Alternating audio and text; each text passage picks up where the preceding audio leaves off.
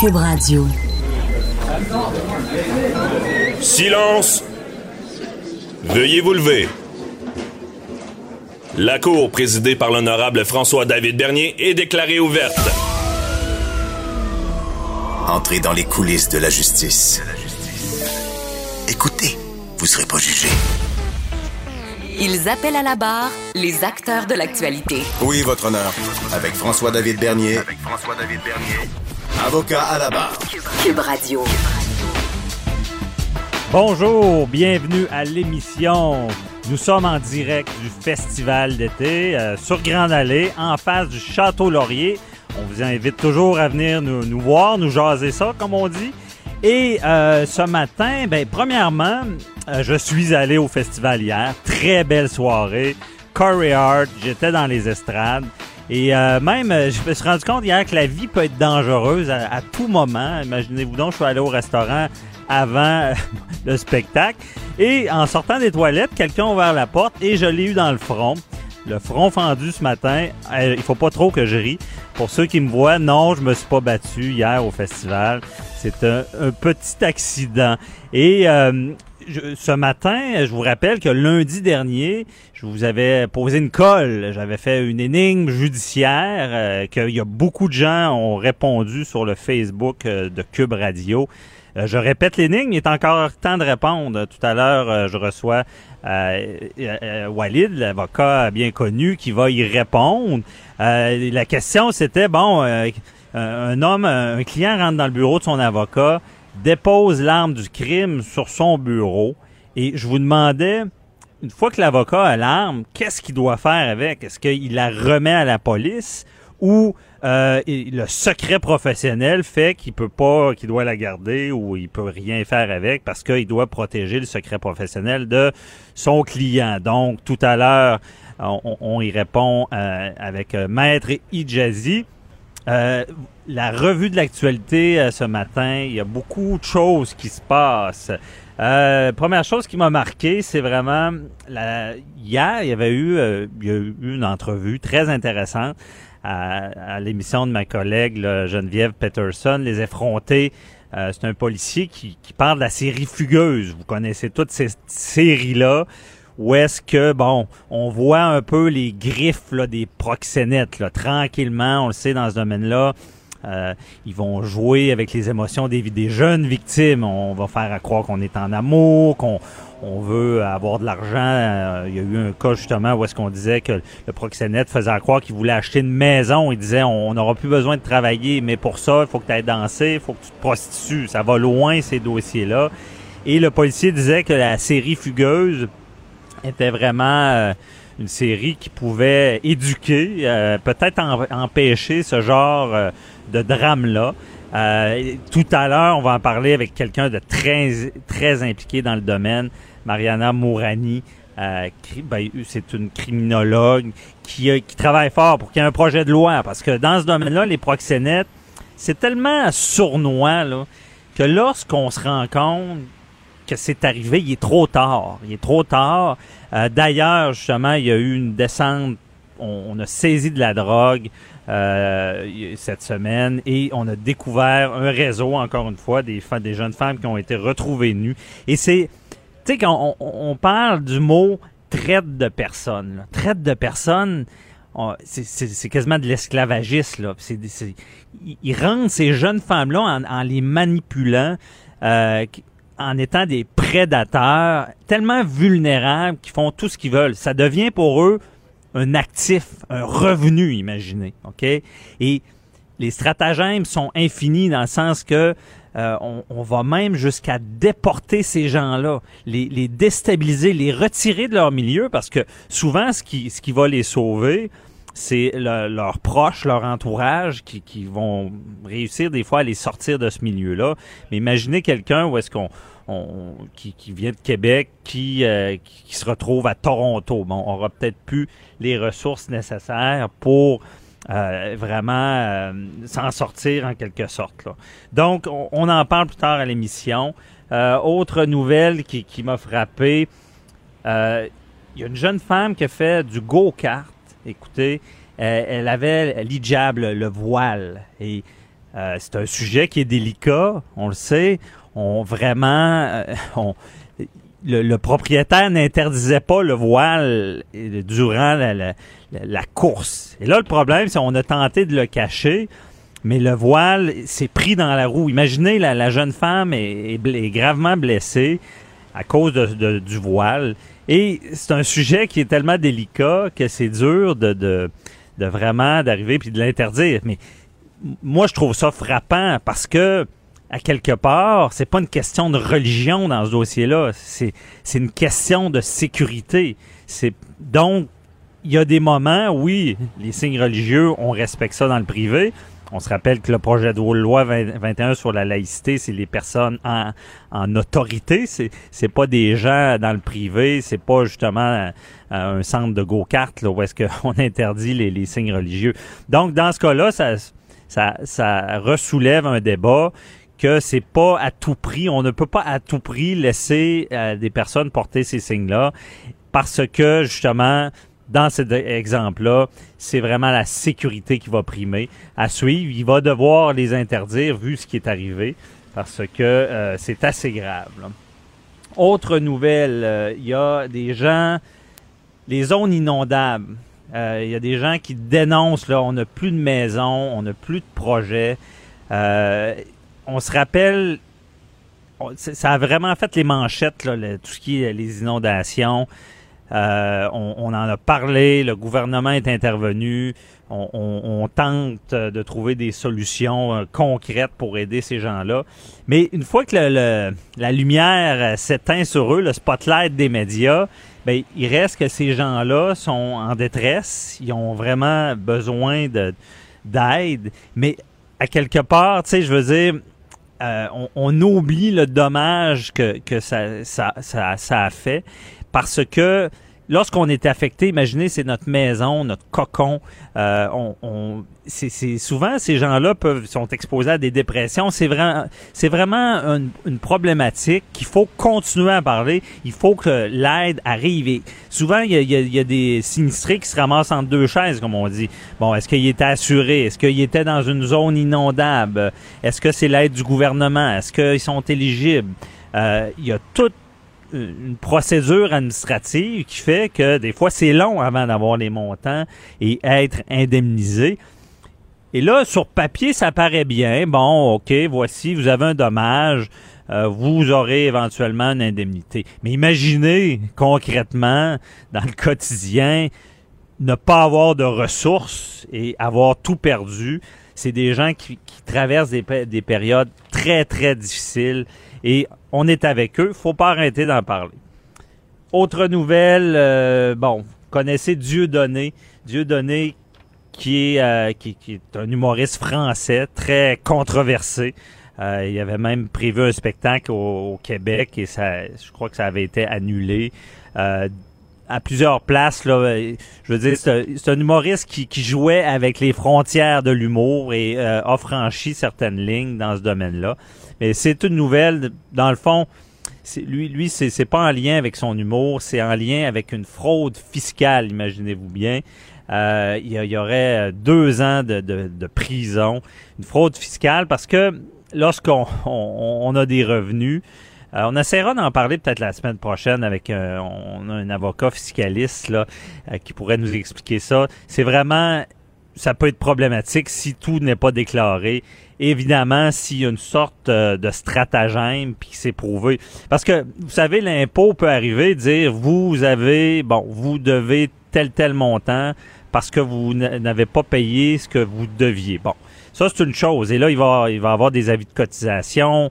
Euh, si on paye pas, ben, le gouvernement, et que ce soit en France ou ici, est assez fort, a, a beaucoup de moyens pour aller chercher son argent.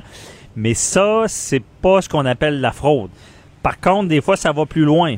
On réussit à prouver que la, personne a manigancé. donc, il, a, fait exprès, là, c'est quasiment comme l'intention criminelle, il a fait exprès pour cacher de l'argent. Ben là, c'est là qu'on va parler de prison, puis c'est là qu'on va parler d'actes criminels, de fraude. Je disais, c'est quasiment, c'est ça, hein, c'est un acte criminel, ça prend l'intention, et ça semble euh, être le, le cas pour euh, Dieu donné. À l'émission aussi, un sujet qui nous interpelle, c'est euh, l'intimidation chez les jeunes. L'intimidation chez les je- jeunes, c'est, un fléau, on le sait. On va en parler tout à l'heure avec Cathy Tétrault. Euh, imaginez, là, en France, il y, aurait une adolescente, ben, il y aurait une adolescente qui s'est suicidée, ça, c'est, certain. Et ça serait à cause de l'intimidation. On a même déjà vu ça au Québec. C'est dur de faire le lien, mais c'est vraiment dur de faire le lien. Mais des fois, ce, qu'on, ce qui ressort, une fois que la personne s'est suicidée, c'est des messages d'intimidation, des messages de détresse, euh, et on, se rend compte qu'il y a un suicide. On, fait le lien. Et ce qu'on dit, c'est que les adolescents sont vulnérables à ça. Il faut en parler parce que euh, avant, l'intimidation, c'était à l'école, ça restait là, on revenait à la maison, on s'en sortait. Mais maintenant, ça suit les jeunes partout. Les réseaux sociaux sont dans leur chambre, c'est partout. Donc, sujet euh, assez grave. Euh, on va parler dans, dans pas longtemps aussi euh, avec euh, Maître Sharon Otis. Et ben, c'est pas l'intimidation, mais on va parler des changements de nom, des, des transsexuels qui vivent aussi ce genre d'intimidation-là. Récemment, les droits ont changé pour eux. On, a mis en, place des, des, des, mesures qui fait ben, qu'il y a moins d'intimidation, puis on reconnaît le changement de sexe. Préparez vos questions. Cube Radio vous offre les services juridiques d'avocats sans frais d'honoraires. Appelez ou textez. 187 Cube Radio. Cube Radio 1877 827 2346. Nous sommes sur la terrasse avec euh, Maître Sharon Otis. Euh, euh, Maître Otis, ben, je mets, je mets la, ben, bonjour Maître Otis. Ben, bon matin, ben, François bon matin, bienvenue. Euh, Il fait beau. Euh, Grande Allée est là pour nous, devant le Château Laurier. Effectivement. Euh, content que tu sois là. Et euh, bon, comme je parlais avant la pause, euh, bon, avant, il y a des problèmes d'intimidation qui sont liés bon, aux réseaux sociaux euh, et, et c'est- un fléau. Et là, on va éclairer des choses parce que il y a, y a tout ce qui est transgenre, changement de sexe, surtout chez les jeunes, ceux qui vivent ça, qui sont dans ce processus-là, de l'intimidation également, ça existe, c'est un problème. Et euh, la loi a changé, tu vas nous l'expliquer, mais on va commencer par la base. On commence par le début. Un, les changements de nom. Oui. Bon.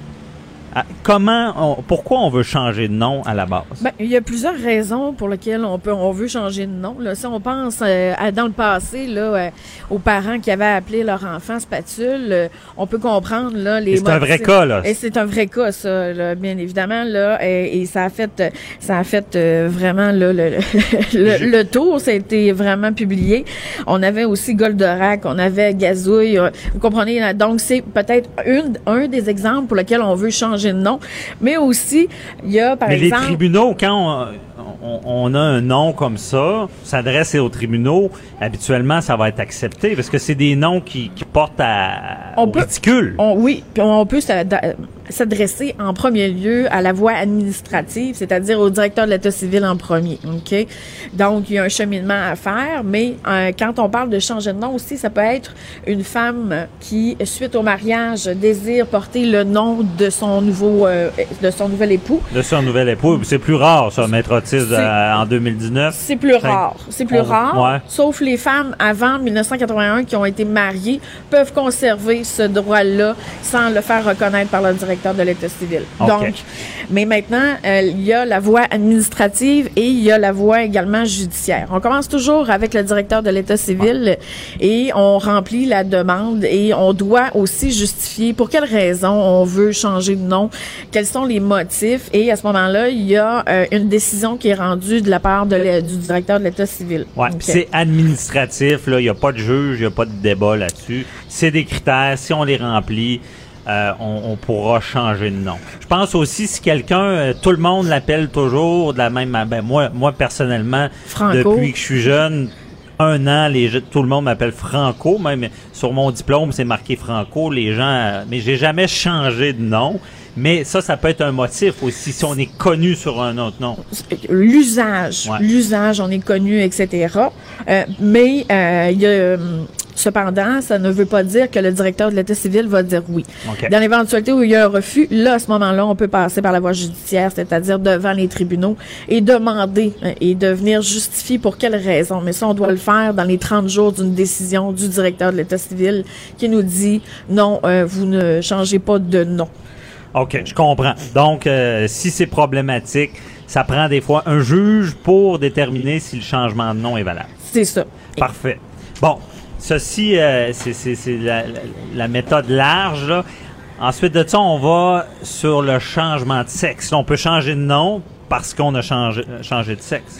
Oui, euh, oui. Et euh, quand vous parliez tout à l'heure là, des transgenres euh, au niveau de la reconnaissance euh, des lois, euh, c'est vrai, ça s'est fait en 2016 et euh, ça s'appelle la loi visant à renforcer la lutte contre la transphobie et améliorer notamment la situation des mineurs. Donc, on reconnaît qu'il y a certains mineurs qui doivent, qui veulent être trans, qui sont transgenres. Et euh, cette loi-là a fait changer beaucoup de choses. Entre autres, le code civil, on parlait du majeur, maintenant on parle de la personne. Ok, donc euh, ça a fait changer également la charte des droits et libertés, notre Mais charte la personne, ça m'intrigue. On parle plus du majeur, la personne. Est-ce qu'il y a un âge minimum pour changer de sexe? Il n'y a pas d'âge minimum, c'est-à-dire, ben, il faut que ce soit là, euh, si si le- l'enfant est mineur, il doit bien évidemment être euh, accompagné de son, de ses parents, ok, et il faut également euh, un rapport soit d'un sexologue, d'un psychologue. Il faut, il faut quand même là euh, de la chair autour de l'os pour venir démontrer que ce n'est pas un choix anodin, d'autant plus qu'il est mineur. Lorsqu'on est majeur, on est plus en mesure, vous comprenez, de venir justifier euh, les motifs du, du pourquoi qu'on Ouais. veut changer de sexe. Mais euh, à tout le moins, on voit que ça a fait changer cette loi-là. Là. Même le code de procédure civile, même donc ça a fait beaucoup de changements. Je pense qu'il y en aura d'autres effectivement parce que euh, Bon, on a fait du chemin. là. on a fait du chemin, mais il en reste toujours à faire. Vous comprenez, on est en 2019. On n'est plus dans les années tranquilles. Je pense que euh, il faut maintenant être ouvert, euh, que ce soit aux lesbiennes, aux gays, aux transgenres, etc. Là, vous comprenez, nous, à titre d'avocat, on n'est pas supposé d'avoir de jugement pour Mhm. ces personnes-là. On est là comme accompagnateurs et faire valoir leurs droits, dans le fond. Donc, cependant, quand eux changent de nom, c'est la seule exception pour laquelle ce n'est pas publié sur le directeur de l'état civil. C'est-à-dire que lorsqu'une personne, mettons, comme vous, Franco, vous voudriez faire changer votre nom Ouais. pour Franco, il serait publié, OK, sur le site du directeur de l'état civil pour donner la possibilité, par exemple, à une personne de s'opposer, OK? Mais dans le cas d'un transgenre, il n'y a pas de publication pour, bien évidemment, un, euh, respecter euh, cette intimité-là et d'autant plus lorsqu'on parle d'un mineur. Ah ouais. Et s'opposer, ça veut dire que quelqu'un peut s'opposer à ce qu'une autre personne change de nom? Oui, Et ce qui est des transgenres, il n'y a pas d'opposition possible. Ben, c'est un choix Ouais. personnel, vous comprenez. Donc, euh, je, je m'expliquerai mal, juridiquement parlant, les causes ou les motifs sous-jacents Mhm. à cette contestation-là. là. Bon, OK. On essaie d'éclairer tout ça, d'éclaircir tout ça. Euh, je sais qu'avant cette nouvelle loi-là qui nous fait faire du chemin, euh, il fallait vraiment changer de sexe pour changer de nom. Fallait, je pense qu'il fallait que ça soit l'opération totale. là. Euh, donc, euh, une, une femme devenait physiquement un homme ou vice-versa. Mais c'est plus le cas. Là. C'est plus le cas présentement. L'opération n'est plus obligatoire, à tout le moins ce qui est répertorié là, au niveau de la législation. Ce n'est pas obligatoire, là, vous comprenez, de passer là, euh, sous le bistouri. Je pense que c'est rendu un choix personnel, rendu là, de, de, de faire euh, le- la totale, l'opération et tout ce qui s'ensuit. C'est ça. Et d'ailleurs, ça, ça, ça a fait des débats dans les prisons. Euh, ça, c'est un petit peu plus euh, mon côté, un petit côté criminel. Ben, pas que je suis un criminel, mais le droit criminel. Donc, euh, c'est que, imaginez, il y avait eu une nouvelle, quelqu'un, euh, un prisonnier, qui a changé justement de nom et pas de sexe physiquement, qui a demandé à être transféré dans une prison pour femmes. Imaginez, imaginez si cette personne-là simule un homme qui pourrait se retrouver dans une prison pour femmes, mais il y a des spécialistes qui ont dit que ce, ce- malgré que la personne n'avait pas encore changé de sexe, c'était quand même dans sa tête une femme et il a été transféré. C'est quand même particulier. Ben, je pense que euh, avec le législateur, euh, quand on parle, l'intitulé de la loi là, vient le dire. Notamment la situation des mineurs. Je pense que cette situation-là de transgenre, je pense qu'on le sait, euh, on voit beaucoup de jeunes maintenant qui sont euh, qui prennent connaissance de ça et je pense que ça, ça part à partir euh, ben, de la jeunesse et non euh, ou c'est refoulé ou quoi que ce soit, mais à tout le moins, le législateur a voulu protéger les mineurs dans leur choix de devenir transgenre. Mais c'est ce qui est nouveau aussi, c'est que le mineur est, est- est- est au cœur de- de- du débat. Là. Le mineur est au cœur du débat, mais ça laisse, ça- dit notamment les mineurs. Donc, ça laisse la place, bien évidemment, à- aux adultes qui veulent euh, de changer de sexe. Mais à tout le moins, ça vient, euh, ça vient reconnaître aux mineurs, parce qu'il y en a des fois, on le voit, on, on- on- nous, on a des, des- des dossiers pour lesquels les gens viennent nous voir dans notre bureau et ils ne sont pas à l'aise, sont plus heureux de cette, vous comprenez? C'est un mal qui est vital, c'est un mal qui, qui, qui est difficile. Donc, quand ça vient être corroboré en plus par le corps médical, etc., à ce moment-là, vous comprenez que la loi maintenant euh, a fait des efforts, mais je pense que, comme par exemple là, la situation des, des fameuses euh, toilettes, là, vous comprenez? J'allais là-dessus. le changement, ça doit a- apporter beaucoup de problèmes. là. Ben ça, ça apporte certains problèmes ou certaines peut-être problématiques au niveau des tenanciers, vous comprenez, de restaurants ou quoi que ce soit, à, à l'effet de savoir est-ce que est-ce que euh, euh, un homme qui n'a parce que des fois bon il y a encore de la barbe ou des choses comme ça euh, qui entre dans la salle de bain d'une femme, euh, tu sais ça peut ça peut porter euh, certaines problématiques.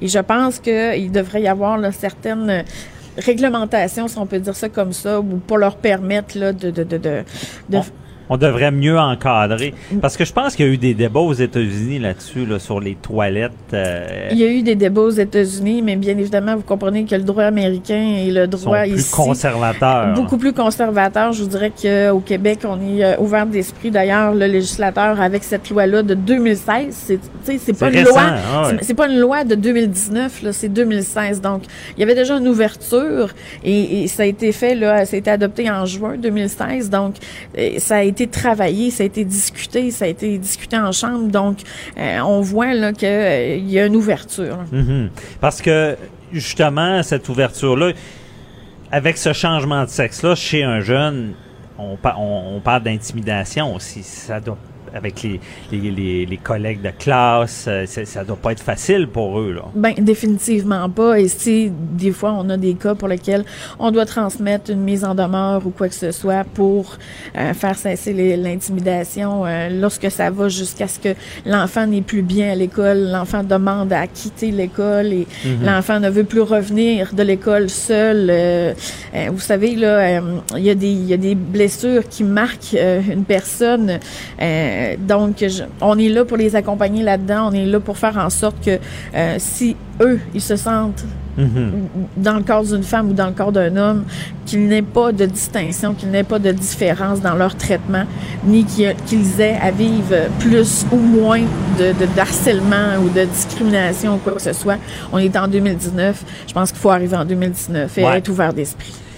Ouvert d'esprit, mais ça me- ça doit pas être facile juridiquement parlant. Parce que, je veux dire, OK, oui, euh, le, jeune n'est pas bien dans son corps, mais il doit avoir des mécanismes pour être certain, mais certain que c'est pas, euh, excusez, là, mais euh, passager. Je veux dire, légalement, avant d'être autorisé à changer de nom et de changer de sexe, on doit valider certaines choses. C'est ce que je vous ai dit tout à l'heure, c'est-à-dire des suivis par des sexologues, psychologues qui vont émettre des rapports, qui vont venir confirmer, qui vont poser plusieurs questions à l'enfant. Pour quelle raison, pour quel motif, comment tu te sens? C'est pas, euh, généralement, c'est pas des, des, des décisions, vous comprenez, qui se prennent là, sur un coup de tête là, et que lundi matin, Mhm. là, euh, euh, Pierre est rendu Julie. Là. Donc, euh, vous comprenez ce que je veux dire? C'est une transition, c'est une réflexion. Ouais. Et, et- et maintenant, je pense qu'on est ouvert à, euh, cheminer là-dedans. Donc, juridiquement, il faut des arguments. C'est pas quelque chose sur un coup de tête pour faire valoir ça devant les tribunaux. C'est-tu devant euh, le tribunal qu'on qu'on demande ça ou c'est administratif? C'est administratif. On n'a pas à le demander devant le tribunal. Euh, C'est un choix personnel, vous peu- comprenez? ouais, Donc, euh, c'est- d'aller étaler, vous comprenez, au grand jour, à moins que ce soit un mineur pour lequel, Mhm. par exemple, l'un des parents voudrait et l'autre ne voudrait pas. À ce Ouais. moment-là, ça pourrait être, je pense, euh, Litigieux. euh, litigieux et un, un- Ce qui un- veut dire la chicane, OK. un tribunal devrait statuer là-dessus. Parfait. Merci beaucoup, ma, Ça fait Maître plaisir. Otis. Très intéressant. Bonne journée. là. Merci, Restez bonne journée avec à nous vous. sur Grande Allée. là. Restez là, on répond à. Avocat à la barre. Avec François-David Bernier. Des avocats qui jugent l'actualité tous les matins. Nous sommes avec Walid Idjazi. Bonjour, euh, Maître Idjazi. Oui, salut François. Salut, ça va bien? Ben et toi? Oui. Euh, ce matin, on, bon, on- comme chaque semaine, on va faire euh, l'actualité judiciaire sous euh, ton point de vue, ton regard. Et euh, par contre, avant ça, euh, on a posé une énigme judiciaire euh, sur le, le- le Facebook de Cube Radio. OK. Euh, Walid, et euh, je vais rappeler l'énigme et tu donc. pourras y répondre par après. On va éclairer les gens. Bon, c'est un client qui rentre dans le bureau de son avocat, dépose l'arme du crime sur son bureau, euh, pleine d'empreintes digitales, et euh, l'avocat ben, se demande est-ce que je remets ça à la police? Qu'est-ce que je fais avec l'arme? Ou le secret professionnel l'empêche euh, de, de faire quoi que ce soit avec l'arme et je sais pas trop ce qu'il fait avec. Donc, euh, Walid, euh, qu'est-ce que tu en penses? Ça serait quoi la réponse pour toi? C'est une méchante bonne. euh, euh, J'avais envie de dire que c'est une méchante bonne colle que tu me poses là, mais en fait, non, il y a, il y a, il y a- on a des réponses, on apprend, on, on se fait donner ce problème-là à l'école lorsqu'on lorsqu'on est au barreau. Ce que je peux dire, c'est que je le souhaite à aucun collègue criminaliste. Si jamais ça m'arrivait que quelqu'un, un client potentiel à moi me faisait ça dans mon bureau, je deviendrais furieux parce que ça place l'avocat de la défense dans une position extrêmement délicate, ultra inconfortable. Euh, en gros, euh, on, on- on est pris. Je serais coincé. C'est-à-dire que je, je peux pas lui dire enlève ça de ma face. Je, je l'ai vu. Euh, je peux Ouais. pas sous-entendre qu'il aille le cacher. Ça serait moi, l'avocat. Euh, je lui conseillerais de, de commettre un, un- un crime, une entrave à la justice. Si moi je le cache, euh, euh, comme c'est déjà arrivé dans le passé, là, c'est ça, c'est, ça vient d'une histoire vé- vécue, ça. Si moi je procédais à le cacher parce que je me disais que bon ben ça va sauver mon client ou peut-être que j'ai j'ai quelqu'un d'autre à l'esprit, je vais m'en servir comme outil de défense. Euh, Comme un avocat a déjà fait dans le passé dans un cas similaire qui qui a, qui, qui- qui- qui a réellement eu lieu là, dans les années 2000, euh, je peux pas, c'est de l'entrave à la justice. Alors je me retrouve avec très peu d'options. Euh, en fait, j'ai pas d'option vraiment. Je dois le donner aux autorités ou bien à mon collègue euh, procureur de la couronne ou, ou à la police, tout en préservant euh, la confidentialité de l'identité de la personne qui m'a remis l'arme. Alors c'est extrêmement délicat, c'est très sensible, c'est pas facile. Je, je je connais pas de collègues qui l'ont vécu au Québec. Je dis pas que c'est pas arrivé là, mais euh, je le souhaite à personne. Ouais, ben, bien répondu. On comprend bien, on remet aux autorités. Sinon, en tant qu'avocat, on, on entrave leur travail. Par contre, euh, Mais est-ce que tu sais d'où ça vient, ce- ce- ce- cette règle, François? C'est, euh, c'est, c'est- c'est- c'est- ça, ça émane d'un cas très célèbre. C'était pas une arme à feu qui était un enjeu, mais c'était un, un- un élément de preuve extrêmement incriminant. Euh, ben, je te le dis tout de suite, Ouais. c'était l'avocat de Paul Bernardo. Tu sais, le couple Paul Bernardo, Carla Oui. Molka, qui dans les années 90, bon, ont, ont commis des, des crimes couple sérieux. tristement célèbre. Ouais. Et donc, c'était dans ce dossier-là. C'est arrivé, là. Et, euh, ben, ils avaient filmé euh, leur, euh, le, ben, le- le viol et le meurtre. Ça, avait été filmé et euh, euh, euh, ça a été porté à l'attention de l'avocat de Paul Bernardo qui lui a caché ces cassettes-là euh, Ah, ouais. dans le but éventuellement de contre-interroger euh, euh, Carla Molka avec et euh, s'en servir comme élément disculpatoire. Sauf qu'on voit clairement, euh, ben, paraît-il, que c'est très incriminant à l'endroit de Paul Bernardo et l'avocat a eu, des problèmes. L'avocat, il a- en fait, pas juste eu des problèmes, il n'a pas juste eu des problèmes avec son, son barreau non plus. Il a été accusé au criminel euh, Ah d'entrave à la justice. En bout de piste, il s'en est tiré, il a été acquitté parce que la loi à l'époque n'était pas claire et c'était une question d'intention. Lui, il voulait pas mal faire, il voulait pas contrecarrer le cours de la justice, il voulait s'en servir pour défendre son client. Alors, on lui a donné un doute raisonnable sur son intention, mais la, la règle a été clarifiée à ce moment-là. C'est-à-dire qu'un avocat de la défense qui reçoit un élément de preuve incriminant contre son client n'a pas le choix que de le remettre aux autorités tout en protégeant la confidentialité de euh, alors l'arme du crime c'est pas protégé par le secret prof- professionnel mais l'identité de mon client l'est. Alors moi je me retrouve dans une situation un peu inconfortable où je dois remettre l'arme euh, tout en euh, protégeant la confidentialité de l'identité de mon client Ah, parfait. À Walid, j'en rajoute. Donc. Euh, si le même client se présente dans le bureau et avoue son crime, là, on n'est pas à, à la même place. Euh, euh, euh, repose-moi les. euh, le- Dans, dans le fond, c'est qu'il se présente dans le bureau, il n'y a pas d'objet, il n'y a pas de, de, de pièces là, de, d'exhibit ou de, ce qu'on appelle. Il n'y a, pas Ah, d'arme. ah, il est pas en train de remettre l'âme. Ok, ok, ok. verbalement. Ah, ça, c'est un autre scénario complètement. Oui. Bon, Oui. ben ça, ça, ça, c'est, euh, ben, ça arrive. hein. je veux dire, quand on est dans le métier, ça va na- naturellement nous arriver. Et ça, on est en plein cœur du secret professionnel. Je veux dire, euh, euh, là, là, on doit- précisément, je, je, si, je- si moi, j'en parle après euh, à quiconque, je me mets, moi, sérieusement dans le pétrin. C'est, c'est précisément le rôle de l'avocat que de, de recevoir volontairement ou involontairement. Des fois, moi, j'ai pas le goût de connaître la version de mon client. J'ai pas besoin de la savoir tout de suite. Mais souvent, c'est plus fort que lui. Il veut me dire qu'est-ce qui s'est passé. Je finis par l'apprendre. Mon client, dans mon bureau, dans, une, dans le contexte d'une relation avocat-client, évidemment, là, c'est pas un inconnu que je rencontre dans, une, Ouais. dans un bar. Là. Mais s'il me vient me voir en tant qu'avocat et il me dit je l'ai fait, euh, moi, ça m'empêche pas de travailler. Je dois continuer à le défendre euh, vigoureusement et euh, je peux pas parler de ses aveux à qui que ce Là. C'est ça. Puis pour le public, euh, nos auditeurs, c'est. Tu sais, la- l'avocat de la défense, c'est peut-être le temps de le dire, c'est est pas là pour euh, Juger, juger, c'est ça. Et là pour faire valoir la justice, là.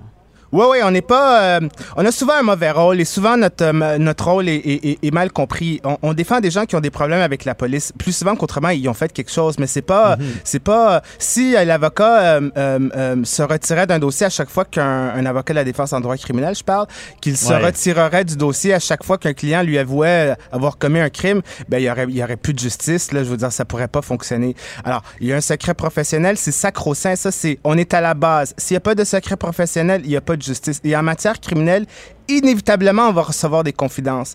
Euh, Ouais. notre, notre rôle, c'est pas de, de on n'est pas là pour cautionner euh, un acte criminel qui a été commis. On est là pour défendre un, un individu qui a des droits, qui a une présomption d'innocence, qui a un droit au silence. Et c'est à l'État de prouver hors de tout doute raisonnable sa culpabilité. Alors moi, même si je sais qu'il l'a fait. Euh, mon rôle à la Cour est de, de contester la fiabilité des éléments de preuve, etc. et, euh, et de m'assurer que, que, que c'est à eux qui, qui en font la preuve.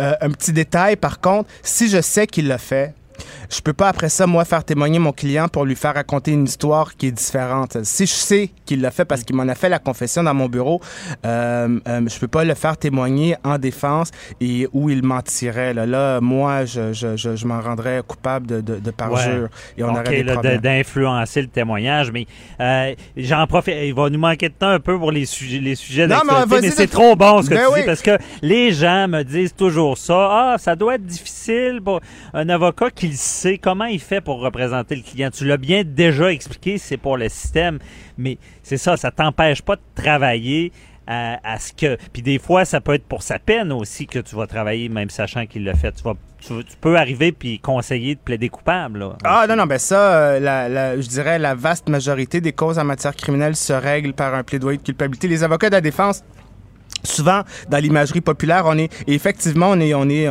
on est un peu des guerriers, on est très combatifs, on met notre âge et on va plaider à la cour, mais c'est souvent on, on négocie avec euh, le- notre vis-à-vis le procureur de la couronne et la vaste majorité des causes se règlent.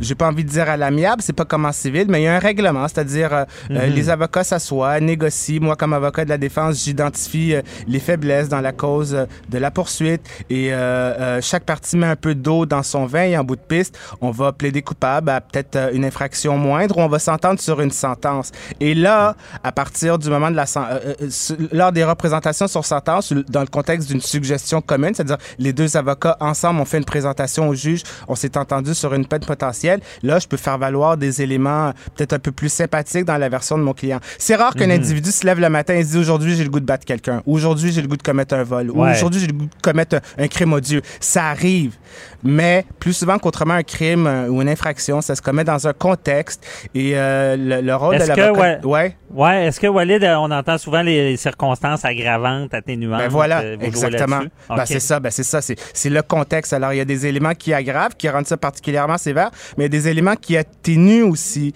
Euh, euh, alors c'est de mettre en contexte. Euh, c'est c'est c'est c'est et c'est un travail délicat, mais c'est notre métier, ça, les avocats de la défense. Et là, à partir de ce moment-là, là, je peux me servir des éléments plus sympathiques dans la version de mon client. Mais pour en revenir au début de notre discussion là. Euh, euh, m- m- mon rôle, c'est pas d'abandonner mon client du moment que j'ai ses aveux, c'est pas de le juger du moment que j'ai ses aveux, c'est de travailler autour de ça. Et euh, euh, sinon, il y aurait pas de justice là. Il n'y aurait pas de justice, c'est bien dit. Honnêtement, très bien expliqué, puis que les gens se posent beaucoup de questions sur cet aspect-là. Merci beaucoup pour la réponse à l'énigme. C'est toujours intéressant. On en refera d'autres cet été, euh, Walid. Ben oui. Et on- il nous reste du temps là, pour. on- il y a des sujets d'actualité qui t'ont marqué. Puis moi, je veux savoir, est-ce que tu penses qu'il va y avoir des accusations? Bon, on va commencer avec euh, le pitbull qui a Ouais. attaqué le bébé à Louisville. là. Ben ça c'est oui ben ça c'est les deux cas dont, dont on va parler c'était par ailleurs une semaine je dirais assez tranquille là au niveau euh, judiciaire il y avait Mhm. pas de faits saillants au niveau de- devant les tribunaux mais il y a deux, deux deux nouvelles comme plus des incidents qui se sont produits encore une histoire de pitbull qui attaque un bébé alors ici c'est pas pour faire le procès des pitbulls c'est pour rappeler aux gens qu'il faut être responsable on ne laisse jamais euh, un, un, un, un bambin ou un, un- enfant très bas âge en présence d'un animal potentiellement dangereux. Là. Euh, alors, euh, on verra ici, on verra, on en sait très peu. Si, Ben si- Walid, déjà le conseil est bon parce que ça peut tellement éviter des drames, même si le chien a jamais mordu, c'est ce que tu veux dire. C'est peut-être le potentiel du chien qu'il faut évaluer. là, Il faut de- se de demander un pro- dangerosité. là. Exact. Il faut se demander qu'est-ce qu'une personne normalement prudente dans la même situation ferait. Alors, au-delà de nous, ce qu'on pense qui est bien ou mal dans la vie, qu'est-ce qui est dans l'ordre public? C'est-à-dire, qu'est-ce qu'une personne normale dans la même situation ferait? Alors, un juge, si jamais euh, euh, le, le- le- le- le propriétaire du chien est accusé de négligence criminelle, par exemple, le juge va se demander est-ce qu'il y a un écart marqué par rapport à ce que quelqu'un de normalement prudent, pas obsessivement, démesurément prudent, mais normalement prudent ferait dans les mêmes circonstances. Et une personne normale est censée savoir que euh, un, style, un chien de style pitbull, c'est potentiellement dangereux et que euh, un enfant en présence d'un pitbull, c'est potentiellement vulnérable et qu'on peut pas les laisser seuls dans la même pièce. Ah, je comprends. Mais Walid, penses-tu... euh, OK, je comprends. Le fait qu'il ait mordu avant, est-ce que c'est c'est obligatoire? Ben, je- à à t'entendre, je pense que non. C'est pas obligatoire à ce qu'il y ait des accusations? C'est Qui est mordu auparavant, que ce soit, Ouais, c'est comme ça. une récidive du chien? Ouais, pas du ouais. tout. Pas si on sait que le chien est, est- est potentiellement dangereux ou, euh, euh, ou peut avoir, je veux dire, le type de chien. Il faut faire attention. Là, je veux pas, encore une fois, faire le procès des pitbulls, puis on n'est pas dans Non, une non. discussion est-ce qu'on devrait abolir, anéantir les pitbulls. On parle pas de ça. Mais du moment que tu en as un, faut que tu fasses attention. C'est pas compliqué, là. Surtout s'il y a un petit bébé dans les lieux. Surtout Ouais. s'il y a un petit bébé dans les lieux. Toujours logique. Et euh, autre nouvelle, on ne sait pas encore s'il y aura des accusations. Euh, les trois enfants qui ont été seuls, laissés seuls là, 48 heures à eux-mêmes, à- je crois que c'est à Louise. Non, non, c'est, je me rappelle plus de la ville. Au Saguenay, au Saguenay, ouais, c'est euh, Ouais. euh, l'abbé à, à Saguenay. Alors là, on va voir, c'était tro- trois enfants, 4, 11 et 14 ans. Mais ce qui est intéressant dans cette histoire-là, c'est que ça m'a amené à... Je me suis demandé, bon, ben, à partir de... Moi, je suis pas encore un parent. Peut-être que je vais l'être un jour, je le souhaite, mais je ne le suis Ben pas oui. encore.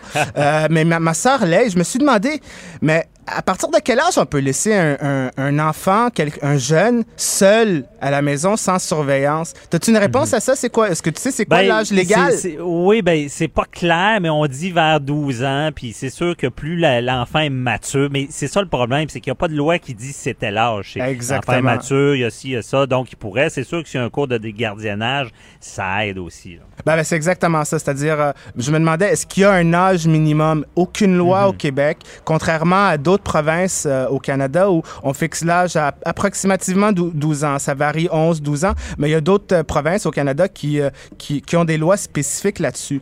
Au Québec, il n'y a rien. C'est laissé à la discrétion des parents Ouais. qui doivent utiliser leur bon jugement. Ce qui n'est pas une mauvaise chose, mais on recommande, les pédagogues, ceux qui sont dans le milieu de l'éducation, euh, recommandent que ça soit à, à partir de l'âge de 12 ans. Mais en même temps, un jeune, c'est pas, ils sont pas tous pareils, ils sont pas tous uniformes. Il y a des Ouais. niveaux de développement, de maturité qui, qui varient d'un enfant à l'autre. Il y a des contextes familiaux qui vont varier d'un- d'une famille à l'autre, d'une maison à l'autre. Alors, c'est laissé au bon jugement des parents, mais qui doivent être, qui doivent avoir du discernement là. Euh, on, on- et, et ça va dépendre, ça va varier d'une maison à l'autre. Il y a une différence entre laisser euh, euh, un jeune quelques minutes le temps d'aller au dépanneur s'acheter un paquet de cigarettes ou Ouais. euh, du lait versus quitter pour un long week-end. C'est ça. C'est vraiment, Walid, dans le fond aussi, tu sais, la- l'attitude. Est-ce que le parent est re- rejoignable? Est-ce qu'il y avait de la nourriture? Est-ce que c'est organisé? Va jouer? Parce que dans ce cas-là, c'est pas de la négligence criminelle, criminel parce qu'il n'y a pas eu heureusement de lésions, mais ça pourrait être l'abandon d'enfants. Ouais, Euh, ne pas, ça- pas offrir un crime, ne pas offrir Ouais. les choses nécessaires à la vie. Puis ça, c'est le genre d'infraction qui s'adresse aux, aux- aux parents spécifiquement. Là, la particularité dans cette cause-là, la cause du Saguenay, on va voir. C'est pour ça que c'est intéressant là, c'est que il y avait quand même un jeune de 14 ans qui était parmi Ben, les trois jeunes. Alors lui, euh, je veux dire, euh, il était en âge de se garder lui-même, il était en âge de, de garder les autres. La DPJ s'intéresse beaucoup lorsque c'est moins de 12 ans. Euh, Ouais, là ça. ici, il y a un jeune qui a en haut de 12 ans, 14 ans, il pouvait garder les deux autres, mais euh, de ce qu'on a pu voir, c'est que ou ce que ce que ce que, ce les informations publiques révèlent, c'est que quand les policiers sont arrivés, il y avait, pas de nourriture, il y avait Ouais. une policière qui était allée chercher du il y a beaucoup de choses à éclairer là-dessus. Ouais. euh, vraiment, on, on suivra ça, Walid. Donc, merci beaucoup. C'est tout le temps qu'on avait. C'était très, très intéressant. On se reparle la, la semaine prochaine. Oui, à bientôt. Bye bye. Bye. Deux heures par jour avec des avocats. Ah, inquiétez-vous pas, là, la consultation est gratuite de 9 à 11. De 9 à 11. Avocat à la barre. Avec François-David Bernier. Je retrouve Maître Jean-Paul Boilly à notre kiosque sur Grande Allée. Je l'appelle la terrasse. Sur la terrasse, bonjour, euh, Maître Boilly. Ah, ben, bienvenue sur la terrasse. Bienvenue. Euh, tout le monde a parlé du troisième lien depuis un petit bout.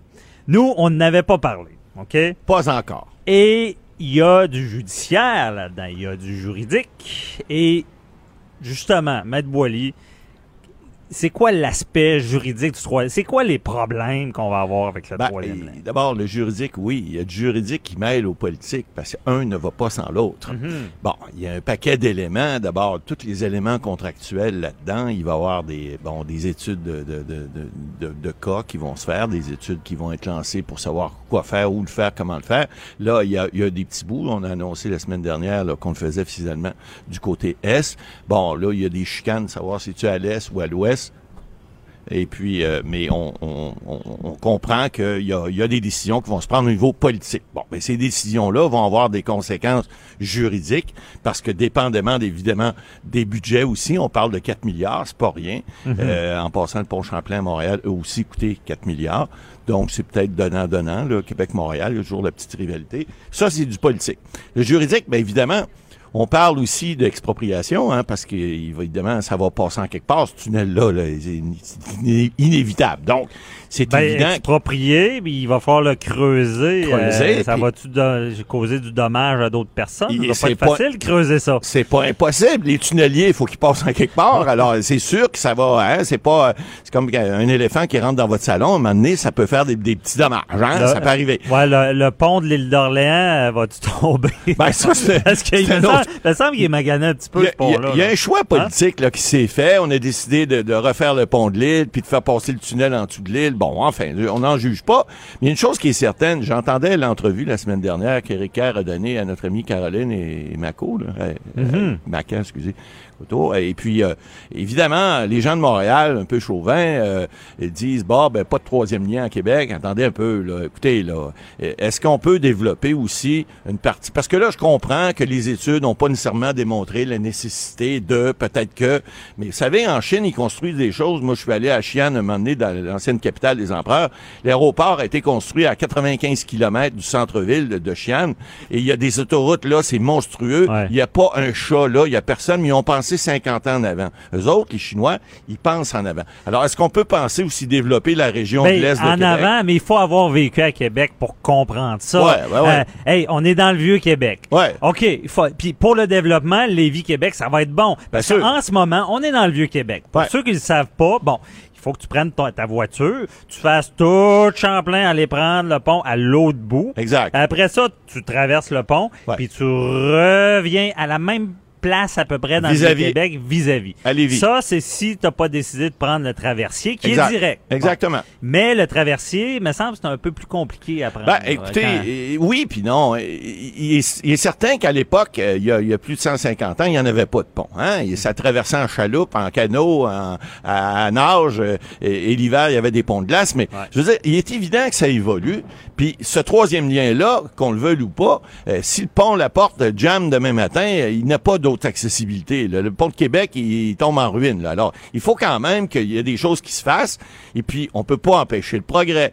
Ouais. Maintenant, est-ce que le choix, puis est-ce que juridiquement, il n'y a pas des, des, des gens qui vont être un peu peut-être malaisés parce qu'il va y avoir euh, des travaux qui vont durer quelques années, on en convient, qu'on passe n'importe où en quelque part, que ce soit du côté nord ou du côté sud de la rive de- du Saint-Laurent, euh, il va y avoir des désagréments, puis juridiquement, c'est sûr que ça va amener euh, son lot possiblement de contestation. Il y a des De gens qui- contestation. pas dans ma cour, pas chez nous, puis surtout pas me déranger mon, mon, mon petit train-train quotidien. Parce que vous savez, il y a un autre, il y a un autre euh, élément qui est important, le port de Québec. Le port de Québec, vous savez, Québec est, est- est- est Québec parce qu'il y a un port. Hein? Si euh, Samuel de Champlain, il est arrivé ici, puis il a fait un port, puis il en a fait un lieu de, de, de transbordement, etc. Donc, la, ville de Québec et à peu près toutes les villes sur le, sur le Saint-Laurent ben, sont là parce qu'il y a un port. Mais effectivement, les camions, etc., les gens qui vont accéder au port, ben, le lien direct que ça va, ça va faire les camions, etc., qui vont passer là. Pas les camions dangereux, parce qu'on sait que les camions dangereux peuvent pas passer dans les tunnels. S'il y a une explosion, quelque chose, bon, on veut, on veut prévenir ça. Ouais. Mais effectivement, euh, ça va amener euh, de, de l'eau au moulin, comme on dit. Bon, il y a un développement économique qui peut se faire. On a vu des études, des pseudo-études qui se disent, bon, ben là, il y a pas plus que 12 000 personnes qui vont passer là, c'est pas nécessaire, etc. Un instant, là. Maintenant, il y a des choses qui doivent se faire aussi si tu veux du développement économique. Puis quand on parle du port, il y a un projet aussi de, de, container qui est important, de- n'en déplaise au port de Montréal, qui va peut-être les aider aussi. Et ça, au niveau juridique, les gens ne voient pas ça. Mais c'est des choses qui se font, c'est des choses qui se discutent, et c'est des éléments la CAQ, faut, on peut faire des reproches au premier ministre Legault, là, mais à date, je pense qu'il livre. Puis ça, c'était une promesse électorale. Parce que vous parliez de juridique. Quand tu fais une promesse électorale, t'es pas tenu. Hein, on l'a déjà expliqué. c'est pas un contrat. Ah, ben, c'est pas un contrat. Ouais. Mais une fois que tu- ça devient un décret, là, c'est différent. Et juridiquement, lorsqu'il y a un décret qui est adopté, formellement, c'est pas le cas encore, mais ça va venir éventuellement, ça va être débattu. Et puis, Et ça se fera. Et a- c'est bon pour le développement économique, c'est bon pour l'avenir. Euh, mais moi, M. Boily, je profite de votre présence. Ça Ouais. me fascine. Bon. Puis, pourtant, je suis avocat, mais je suis pas spécialisé là-dedans. L'expropriation. Ouais. Bon, t'es chez vous, t'as Ouais. une belle maison, t'as as ton petit jardin, puis t'es paisible. Ils décident qu'ils font un tunnel, puis ça passe par chez vous. C'est out. T'es plus là, là. Ben, écoutez, les lois d'expropriation sont assez claires. Lorsque c'est pour une utilité publique, puis c'est le cas, euh, à ce moment-là, il y a des dédommagements qui sont prévus dans la loi qui doivent être raisonnables. Évidemment, le mot raisonnable, c'est là que les avocats rentrent en ligne de compte. Ça, c'est le mot le plus populaire c'est le mot en le- droit. En, en cours, c'est le mot qu'on adore parce que c'est le mot qu'on dit raisonnable d'un côté, c'est pas le même raisonnable que l'autre bord. Il y en a un qui c'est raisonnable blanc, l'autre c'est raisonnable noir. Bon, alors le juge à ce moment-là a décidé et le tribunal de l'expropriation, il est là pour ça. Il est là pour effectivement dire ben voici, le raisonnable dans ce cas-ci, c'est quoi? Votre terre valait quoi? Puis votre possibilité de votre perte de gain que vous allez avoir, parce qu'effectivement, il y a des gens qui vont peut-être perdre des terres agricoles, d'autres, ça va être des terres qui auraient pu vendre, par exemple, au niveau du développement résidentiel. Ils pourront pas le faire parce que le tunnel va passer là. Mais les personnes qui sont à côté du tunnel, qui vont être sortie, euh, comme à Montréal, hein, que lorsque tu une sortie de pont ou etc., ou près d'un métro, quelque chose comme ça, ça prend de la valeur. C'est bien évident. Alors, comment on va devoir évaluer? Ben là, il va y avoir des belles chicanes d'avocats, c'est va être le fun parce que c'est à Québec. Ça va amener de l'eau au moulin. Les avocats vont pouvoir grossir, grandir et les bureaux vont être contents. Bon, c'est sûr qu'il y, a- y a de l'ouvrage là-dessus parce que est-ce que là, là, on parle raisonnable, mais euh, quelqu'un qui, qui, qui prend ça puis qui veut se battre pour rester où est-ce qu'il est puis qui veut Ouais. qu'il passe ailleurs, Bonne y a-tu chance. des chances? Bonne chance, bonne Ça veut chance dire parce que Peu importe la- ta maison comment que tu l'aimes, la loi de, l'histoire du raisonnable, ce genre de tunnel là, ils feront ils feront pas déplacer à chaque fois que quelqu'un veut garder sa maison. Ben non, c'est bien évident. Puis t'auras beau engager le meilleur plaideur sur la planète, il n'y a, pas y a pas un prêtre qui va être capable de, de, de, de gagner votre point de vue, à moins que ça soit un problème environnemental. Ben là, par exemple, si on touche aux poissons, si on touche à l'environnement, là, ça devient quelque chose qui peut être pris en considération dans une question de- de- d'expropriation. Maintenant, ça va, il va devoir y avoir des, des, des, des, des, des, des gens qui trouvent ces moyens-là, puis ils prouvent que c'est extraordinaire pour éviter l'expropriation, parce que on passera pas par-dessus ça. là. C'est à peu près impossible. Ben oui, mais Une fois que le décret est adopté, une fois que la, la ligne est tracée, Là, là, armez-vous d'une batterie, puis encore une fois, je vous dirais, euh, prenez tous les orchestres que vous voulez, là. Il n'y en a pas une qui va jouer assez fort pour euh, vous faire entendre, là. Vous allez être exproprié. C'est assez clair, c'est bon, OK. Mais, à savoir, euh, ce décret-là, il n'est pas accepté. L'environnement peut... Ouais. Le tunnel, on dit, il est proche de l'île d'Orléans. Ouais. Il n'y a pas de, de tests environnementaux qui ont été faits jusqu'à maintenant. Pas encore Ça ce que peut je qu'on dise, tu, tu ne creuses pas là. L'environnement va avoir le dernier mot. Ben, c'est bien évident que les études environnementales, il y a le BAP là, qui va siéger là-dessus, c'est clair. Il va y avoir des, des audiences, il va y avoir plein de gens qui vont travailler là-dessus. C'est évident qu'il va y avoir une multitude de rapports avant que ça se fasse. Mais lorsque le gouvernement a décidé qu'il y avait quelque chose qui est d'utilité publique qui doit se faire, ça va se faire. Maintenant, est-ce que ça va pas étirer le débat? Est-ce qu'on va pas pogner une ruine en quelque part où un archéologue va dire, oups, il y a un trésor ici, il faut étudier, il faut sculpter, il faut sortir nos, nos petits calpels pour tout défaire ça, là? Ça se peut. Et, ça, ça retarde, mais ça n'empêche pas le projet.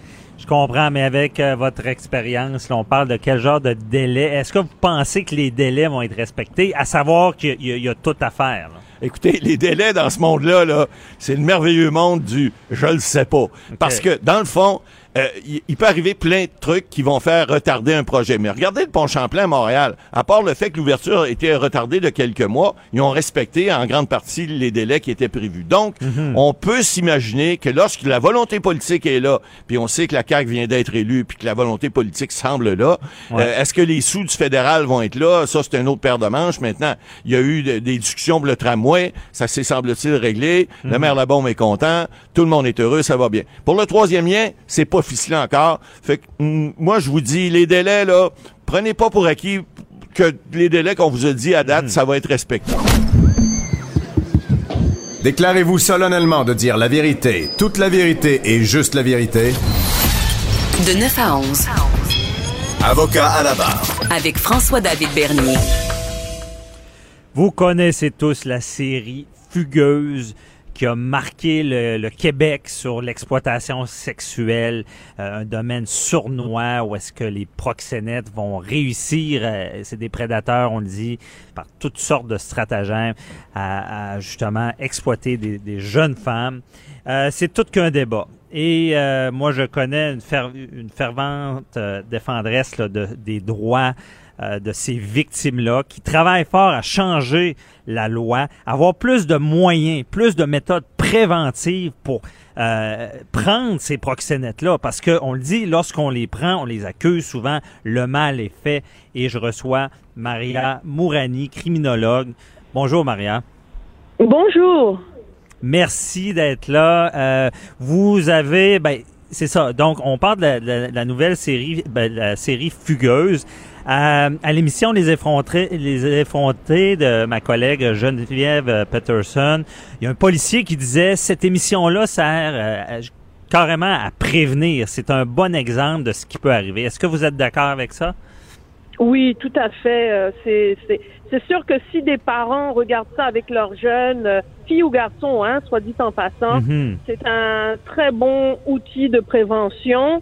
Euh, mais c'est sûr que euh, ce n'est pas le seul. Hein.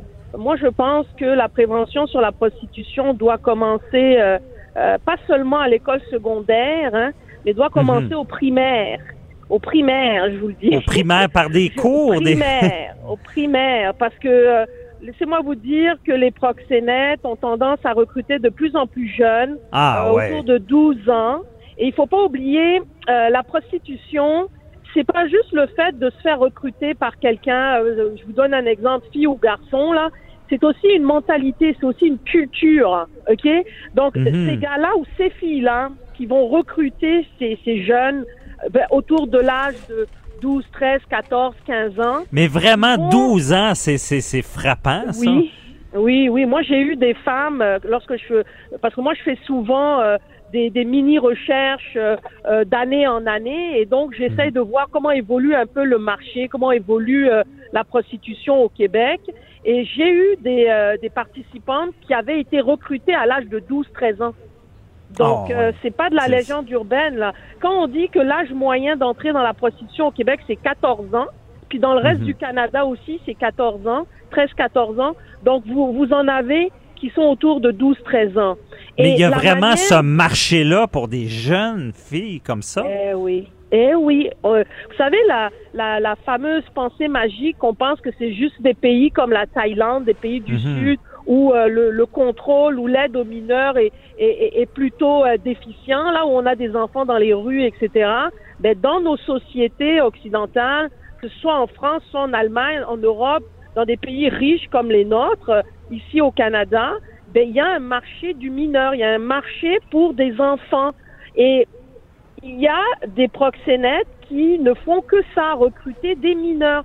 Parce que malheureusement, il y a des clients qui demandent ça. Puis, Mais Ben, c'est ça. savez, euh, c'est- il y a des clients, il y a des clients, mais est-ce que c'est des, euh, des clients qui ont dit c'est des criminels, ils recherchent ça? Non, c'est des gens qu'on qu'on- on pourrait croiser, ces clients-là. là. Oui, oui, oui. oui, c'est monsieur tout le monde, là.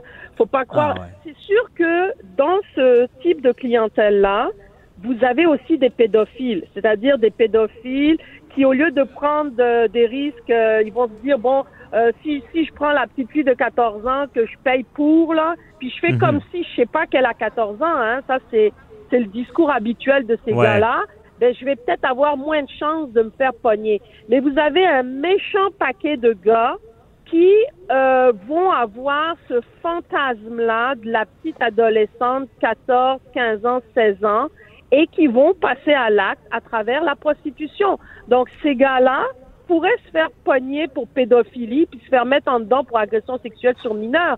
Mais malheureusement, moi ce que je constate, c'est que peu d'entre eux vont passer cette étape-là. Il y en a qui vont se faire accuser d'agression sexuelle sur mineurs, puis il y en a d'autres qui vont se, à peine se faire taper sur les doigts parce que c'est soi-disant des, des enfants prostitués. Ce qui est Mhm. une aberration totale.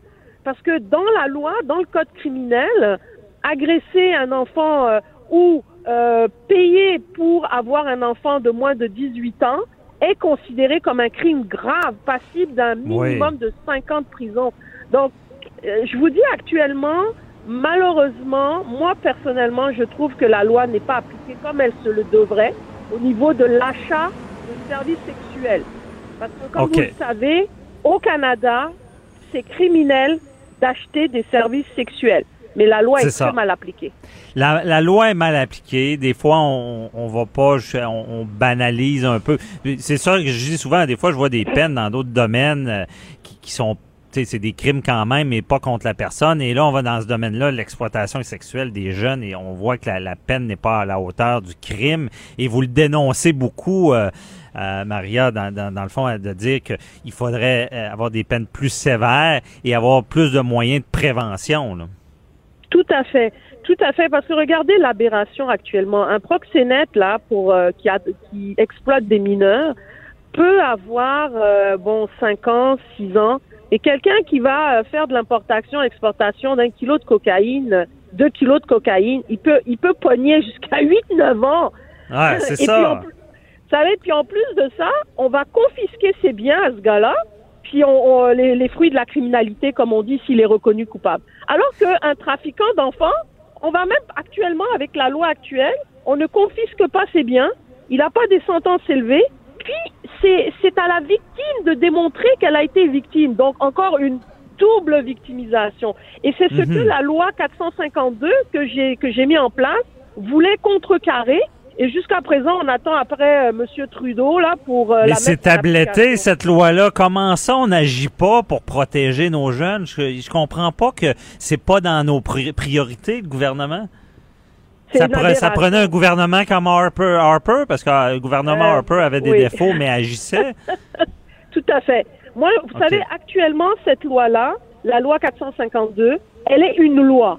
Mais pour la mettre en application, il faut que le, le, le, le Premier ministre, euh, donc par le biais de son ministre de la Justice, émet un simple décret. Donc c'est une simple note qui dit mettez en application cette loi-là. Depuis Mhm. que la loi existe, donc depuis 2015, juin 2015, Justin Trudeau n'a rien fait. Et pourtant, on lui en a parlé et reparlé et reparlé. Ouais. En fait, il ne veut rien faire. Moi, j'espère que le prochain gouvernement, ça sera conservateur, parce que eux, ils ont pris l'engagement de la mettre en application. Parce que les ça, priorités, les priorités sont pas mises à la bonne place. On a légalisé euh, le cannabis, je comprends. Tout à fait. Mais à vous entendre, on, on a vraiment négligé une partie des, des plus importants de notre société, nos jeunes, d'un fléau. On, a, on ne règle pas un fléau, là. Non, pas du tout. Et malheureusement, les policiers euh, se battent un peu euh, contre un, un, un, un Goliath. Là, hein. Euh, non Mhm. seulement, il y a eu, il y a, je pense euh, de mémoire, il y a eu euh, une annonce d'une escouade qui allait s'occuper euh, euh, de l'exploitation sexuelle à peu près il y a trois quatre ans de ça. C'était Ouais. au niveau provincial. Ils l'ont annoncé.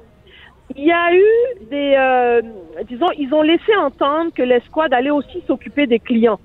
Mais moi, ce que j'espère, c'est qu'un jour, on aura une escouade avec non seulement des policiers, mais des procureurs, un peu comme on l'a fait pour le crime organisé avec Blacko.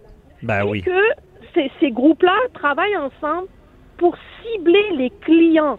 Parce que, vous savez, euh, c'est une question de l'offre et la demande. S'il n'y a Mhm. pas de clients, il n'y a pas de proxénète, puis il n'y a pas de prostituée. Mais Ça, justement, Ma-. Maria, j'ai une question que je voulais te poser absolument. Oui. Et c'est, on pourra peut-être pas y répondre au complet, mais le fait qu'il y, ait- des clients, euh, est-ce que est-ce que de légaliser, par exemple, la prostitution et de l'encadrer Mhm. aiderait, est-ce que ces clients-là iraient vers le légal ou continueraient d'aller sur le... Non? Non, OK. pas, non, pas du tout. Et, et je vais, je vais vous dire pourquoi. Si vous regardez les pays qui ont légalisé, comme par exemple l'Allemagne, les Pays-Bas, Amsterdam est très connu pour ça. Ben, Mhm. actuellement, là, à Amsterdam, là, ils sont tellement, pour ne pas faire de jeu de mots dans le bordel, Ouais, c'est un bon jeu de mots. ils- ils savent comment gérer la traite de personnes. Parce que la légalisation de la prostitution, ce qu'elle amène, c'est une banalisation. Et la Ah ouais. banalisation fait en sorte d'augmenter la violence faite envers les femmes en, en général, les femmes et les enfants en général. En général, ah ouais. En général, parce qu'à partir du moment où tu peux acheter une femme ou acheter un enfant, ben, Mhm. tous les enfants, toutes les femmes sont achetables. Qu'on a constaté au niveau même des chiffres, donc là, on est euh, carrément dans euh, euh, du, du concret là. Ouais. Dans les pays qui ont légalisé, la traite des personnes a augmenté de manière fulgurante. Parce que entre les fameuses filles qui sont légales, gérées soi-disant par le gouvernement, ne représenteraient que 2 ou 3 d'un marché qui pète le 90% dans certains États, Mhm. où le marché noir est fleurissant, où le proxénète est considéré comme un homme d'affaires, Ah, où ouais. euh, la femme, l'homme, l'enfant sont considérés comme des travailleurs du sexe. Et puis même si ces pays-là disent que c'est interdit au moins de 18 ans, c'est faux parce que tout le marché noir du mineur, Amsterdam par exemple, on a considéré qu'à partir Mhm. du moment où ils ont légalisé, la prostitution des enfants est passée de 500 à 2000, 2500 mineurs. Ah ouais. C'est vraiment, honnêtement, c'est frappant. Il va falloir s'en- reparler parce que c'est tout qu'un dossier. Euh, Maria, merci beaucoup là, de nous avoir. euh, je- J'espère qu'il y a des politiciens qui nous écoutent. Là. Il, y a- il faut agir.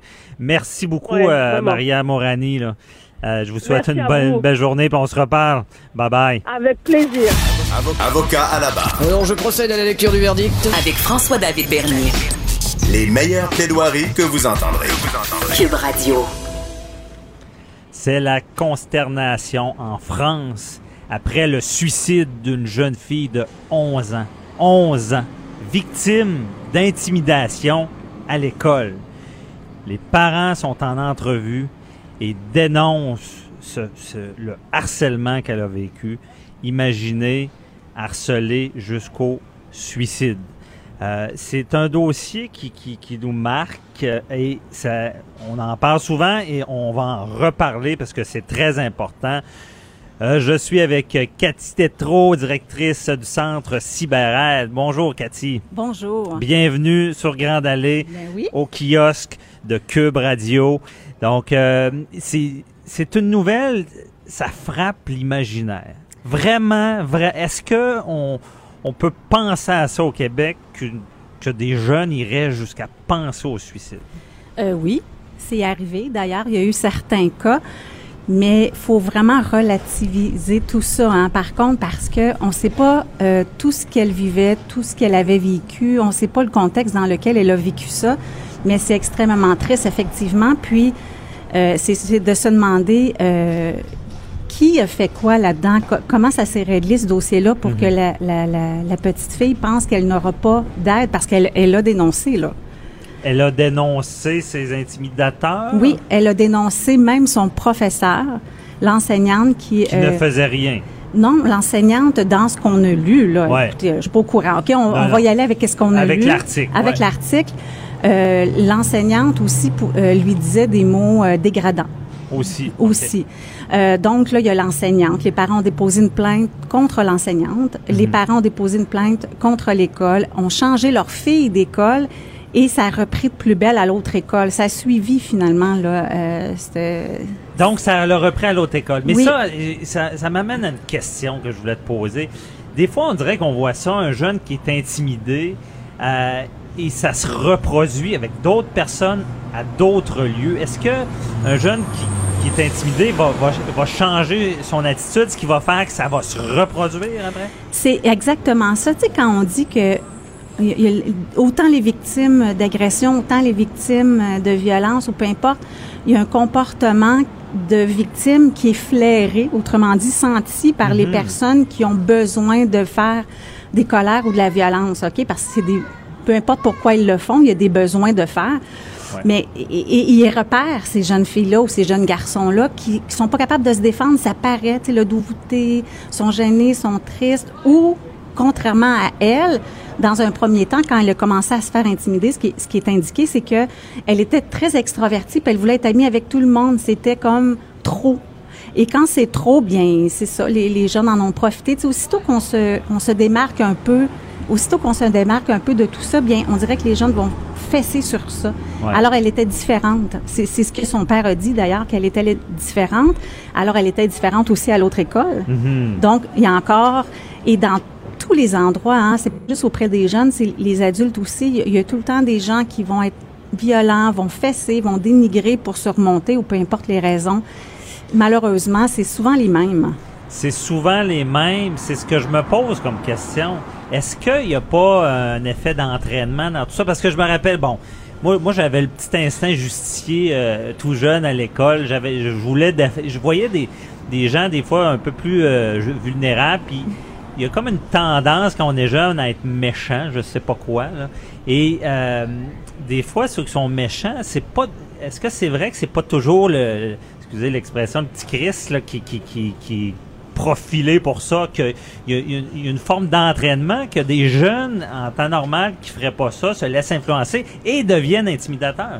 On, ben, euh, on, c'est les témoins souvent actifs c'est, ou, ou passifs, c'est-à-dire que ils vont, il y en a souvent un ou deux dans toute la gang Mhm. qui mériteraient, par exemple, d'avoir ben, peut-être pas des accusations, mais d'avoir des conséquences. OK. OK? La gang vont suivre parce qu'ils ont peur de la personne ou des deux ou trois personnes qui vont mener le bal. Alors, tu sais, c'est, vraiment plus, c'est des témoins actifs, c'est qu'ils vont encourager de peur d'être les prochaines victimes. Puis il y a les témoins passifs qui, eux, vont faire comme s'ils n'avaient rien vu. Mhm. Alors, c'est pas tout le monde qui est comme ça, là, quand il y a des cas comme... Mais oui, il y a une gang là-dedans qui vont suivre. Mais dans cette détection-là, quand, quand vous essayez de prévenir, d'intervenir, il faut pratiquement trouver le chef, là, le, celui que ça, ça, euh, ça part de sa tête, là, qui influence d'autres jeunes. C'est Oui. lui qu'il faut prendre, c'est malheureux, et donner l'exemple. Tout à fait. Puis, il y a des parents qui vont le reconnaître, leur enfant, comme étant intimidateur. C'est-à-dire, euh, ils vont être agressifs, euh, ils vont répliquer, ils vont briser des choses aussi à la maison. Et, et, et ça va se transposer à l'école aussi, puis ça va se transposer sur Internet, parce qu'il faut pas oublier que c'est souvent les mêmes qui sont Mhm. les victimes, auteurs ou témoins des deux mondes, que ce soit le monde réel dans le cours d'école ou virtuel, ou, Virtuel. ou virtuel. Donc, l'intimidateur, euh, euh, oui, on peut le prendre, on peut... euh, ils vont essayer de, de lui, bon, premièrement, il peut avoir une rencontre avec le policier, par exemple, pour la prévention, hein, pour arrêter l'hémorragie, comme il appelle. Après ça, si ça continue, ben là, il va avoir aussi euh, des rencontres avec les parents, on va travailler ses habiletés sociales, on va travailler pourquoi tu es comme ça, pourquoi tu es en colère, parce que t'es pas heureux, là, quand tu rends des gens malheureux. Ouais. Tu sais, il y a quelque chose qui se passe. Est-ce que c'est comme ça que tu vas? C'est quoi Pourquoi tu fais ça? Puis moi, c'est souvent ça quand quand je rencontre ou quand je questionne, c'est pourquoi? Qu'est-ce que ça t'apporte? D'être méchant ou méchante parce que il y a des conséquences à long terme, il y a des conséquences judiciaires, scolaires, familiales, même les amis à un moment donné sont tannés là puis s'éloignent de la personne Mhm. qui est violente là. Alors tu sais, il y a toutes sortes d'interventions à faire, mais en premier lieu, les parents, si vous voyez un comportement opposant ou colérique ou agressif, ça se transpose à l'école. Mais bon, on parle des parents. justement. Oui. J'ai des petites colles. là. Oui. Parce que j'ai l'impression que on entend beaucoup les parents des jeunes qui se font intimider, Oui. me semble. Mais un- le parent d'un intimidateur a un rôle à jouer. Est-ce que est-ce que c'est moi ou on a l'impression qui- qui- que si notre enfant est timide, on va moins intervenir que s'il est int- intimidé? Oui, ben d'un côté, il y a comme un soulagement. Il se fait pas avoir, mon enfant. Hein, il se fera pas avoir, puis il se fera pas écœurer. Puis, euh, mais en même temps, euh, des fois, la pomme tombe pas loin de l'arbre. Oh, ouais, ça OK, c'est mais c'est, pas partout pareil, par contre. Faut pas Non, juger partout. Mais il y, a de- il y a des contextes familiaux. euh, il y a des jeunes qui ont... Puis, c'est- c'est j'ai juste pour vous donner un lien, là, il y a des jeunes dans les classes qu'il va falloir qu'on crie après pour qu'ils écoutent les règles, parce qu'à la maison, les parents crient pour faire respecter les règles. Ah Comprenez-vous là qu'il y, a- y y quelque chose qui se transpose comme ça. Alors, faut aller chercher aussi, faut impliquer les, les parents qui veulent bien s'impliquer, soit Ouais. dit en passant. Ben, j'ai- j'aime bien l'expression. La pomme tombe proche de l'arbre. C'est imagé, mais c'est vrai que les enfants reproduisent beaucoup. Plus, plus ils sont jeunes, faut pas chercher loin qu'il y a des- il y a des comportements. Mais j'imagine qu'il y a- il y, a des influences. Ben, tous ceux qui ont des enfants le savent, là, une, une fois que l'enfant est à l'école, il y a comme des fois du langage qui apparaît qui vient pas de la famille. Il doit y avoir des influences aussi. Exactement. Euh, on, on en revient aux influences des amis, des chefs, de ceux qui De- des meneurs. Des meneurs. On, on part du, du- en- d'en haut, là, il y a Ouais. quelqu'un ou deux, trois personnes qui mènent tout ça. OK. C'est jamais les 15 personnes. Bon. Et ça, ça nous amène à un autre dossier. Oui. Qui est le dossier des pères maristes. Où Oui. est-ce qu'on a vu euh, cette semaine ou début de semaine dernière un jeune là, qui, qui est acquitté d'extorsion. Mais ça, là, c'est un peu ça le, le- le jeu. euh, c'est plusieurs jeunes, euh, c'est, des victimes qui tout le monde gravite au- autour du, de- Oui. de- des mêmes personnes. Là. Bien, tu sais, là, c'est ça qu'on est en train de savoir au fil du temps, qui est responsable de ces actes, de qui a suivi, de qui ne l'est pas aussi. Hein, c'est ça l'effet d'entraînement, la banalisation. Ouais. Euh, et autant, puis les victimes, ben il y en a trois, puis les, les auteurs, les supposés auteurs, il y en avait onze, ben, on est rendu à cinq. Ouais. Et là, on est rendu. euh, Qu'est-ce qui, qui m'interpelle beaucoup cette semaine, c'est que euh, le, le jeune euh, euh, a été reconnu coupable. Ben, il va probablement l'être reconnu. euh, Il a plaidé il a coupable. plaidé coupable à- pour ce qui est de du partage, du de, partage photos, de de, photos. de production de pornographie juvénile, mais il est acquitté euh, d'extorsion. Exact. C'est ça. Mais là, j'ai encore une bonne question. Allez-y. Est-ce que, Cathy, dans tes interventions, tu vas... Est-ce que tu fais la différence, justement, dans ces jeunes-là? On s'entend-tu que le jeune qui partage une photo, mais qui s'en sert pour obtenir des choses qui extorquent, sa responsabilité est beaucoup plus grande? Et on, va dire l'enfant est beaucoup plus méchant. Là. Oui. Tandis que l'autre, il, il trouve ça drôle, partage la photo. Oui. Est-ce que tu évalues ça, Oui. cette, cette Ben, gradation les policiers évaluent ça. Ouais. Quand ils vont rencontrer, même en prévention, ils vont, ils vont être capables de cerner qui fait quoi là-dedans, les intentions derrière tout ça aussi. Ouais. Alors, tu sais, c'est, c'est vraiment contextuel, c'est vraiment jeune par jeune qu'il faut que ce soit évalué. Le verdict de cette semaine vient me chercher parce que euh, on dit que la victime n'a pas tout dit puis que finalement c'est contredit, peu importe. Mais faut pas oublier, puis là je veux pas remettre en question la décision de la juge, mais faut pas oublier que les victimes ils ont peur encore, vivent encore des, tra- des traumatismes, ont encore et, et là euh, ça se peut des fois qu'ils oublient des choses ou qu'ils ou qu'ils les re- alors ça faut pas faut vraiment prendre ça en considération puis c'est ça beaucoup pourquoi le mouvement féministe se bat c'est que la victime faut qu'elle soit considérée dans l'ensemble de ce qu'elle vit et non juste quand elle parle en cours. Ouais, je comprends. tu sais, c'est, pas toujours tant facile. qu'avocat, vous Ouais, comprenez. oh, je comprends. tu sais, euh, être devant un juge, c'est- moi, des fois, je dis c'est comme un, un spectacle de marionnettes. Là. Faut que tu fasses un bon show, là, parce que il, il ira pas enquêter, lui, sur le terrain. C'est ce qui est présenté. Bon. Exact. Mais, Cathy, on s'entend dessus que ce jeune-là, malgré qu'il est acquitté d'extorsion, qui Oui. est reconnu coupable de partage de photos intimes, de production de pornographie juvénile, est-ce que, d'après toi, ce jeune-là est dompté ou pas? Il va-tu recommencer? Moi, j'irai voir plus loin. Moi, j'irai voir pourquoi il y a eu ce besoin extrême d'avoir des photos et de les partager. Mais ça pourrait voir ne pas suffire d'être... Non, il faut condamné. qu'elle apprenne des choses. Il y a des choses, il y a des apprentissages positifs à apprendre, le respect des femmes. La femme n'est pas un objet. On ne peut pas adhérer à tous nos désirs comme ça en se servant des gens. On ne peut pas promettre, mentir, euh, partager. Il faut croire aussi les policiers, les écoles quand on dit qu'est-ce qui est illégal ou pas. Alors, c'est très important. Là, le, le jeune a des choses à apprendre, sa famille, ses amis, euh, puis autant du côté aussi de la victime, les, gens ont des choses à apprendre. Donc, c'est- super important de... de- euh, oui, ça, ça- il y en a qui vont dire que ça lui serve de leçon, tu sais. Oui, mais il y a des, des conséquences familiales. Ses parents doivent, doivent pas être très, très fiers. Il y a des conséquences aussi en lien avec... Il doit avoir perdu plein d'amis, ce jeune garçon-là. Puis, s'il continue ce comportement-là, il va avoir des conséquences judiciaires plus tard, à 18 ans et plus, là. Ouais, ah, OK. Pardon, je perds la voix. Oui. J'en, perds la voix. Hein, non, mais c'est, frappant. Donc, il y a encore un travail à faire sur ce jeune-là. On sait Tout à même fait. pas si ça sera fait. Et c'est, bien...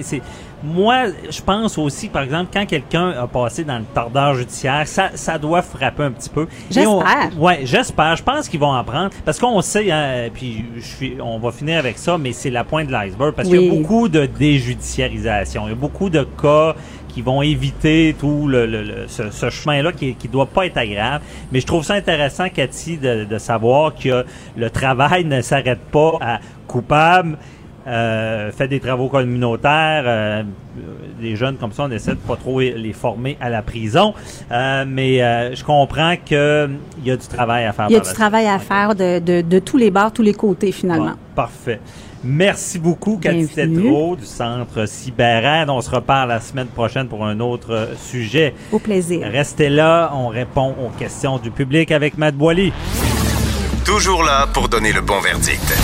De 9 à 11, Avocat à la barre. avec François-David Bernier. Cube Radio. OK, euh, on, on veut euh, répondre à vos questions comme tous les jours. Euh, on a un avocat euh, qui est présent avec nous, que vous connaissez tous, Maître Jean-Paul Boily, qui s'installe, se réinstalle sur la terrasse euh, de Grande Allée. À chaleur. Bonjour, Maître Boily. Bon. À chaleur, on est bien. Oh, il fait très beau.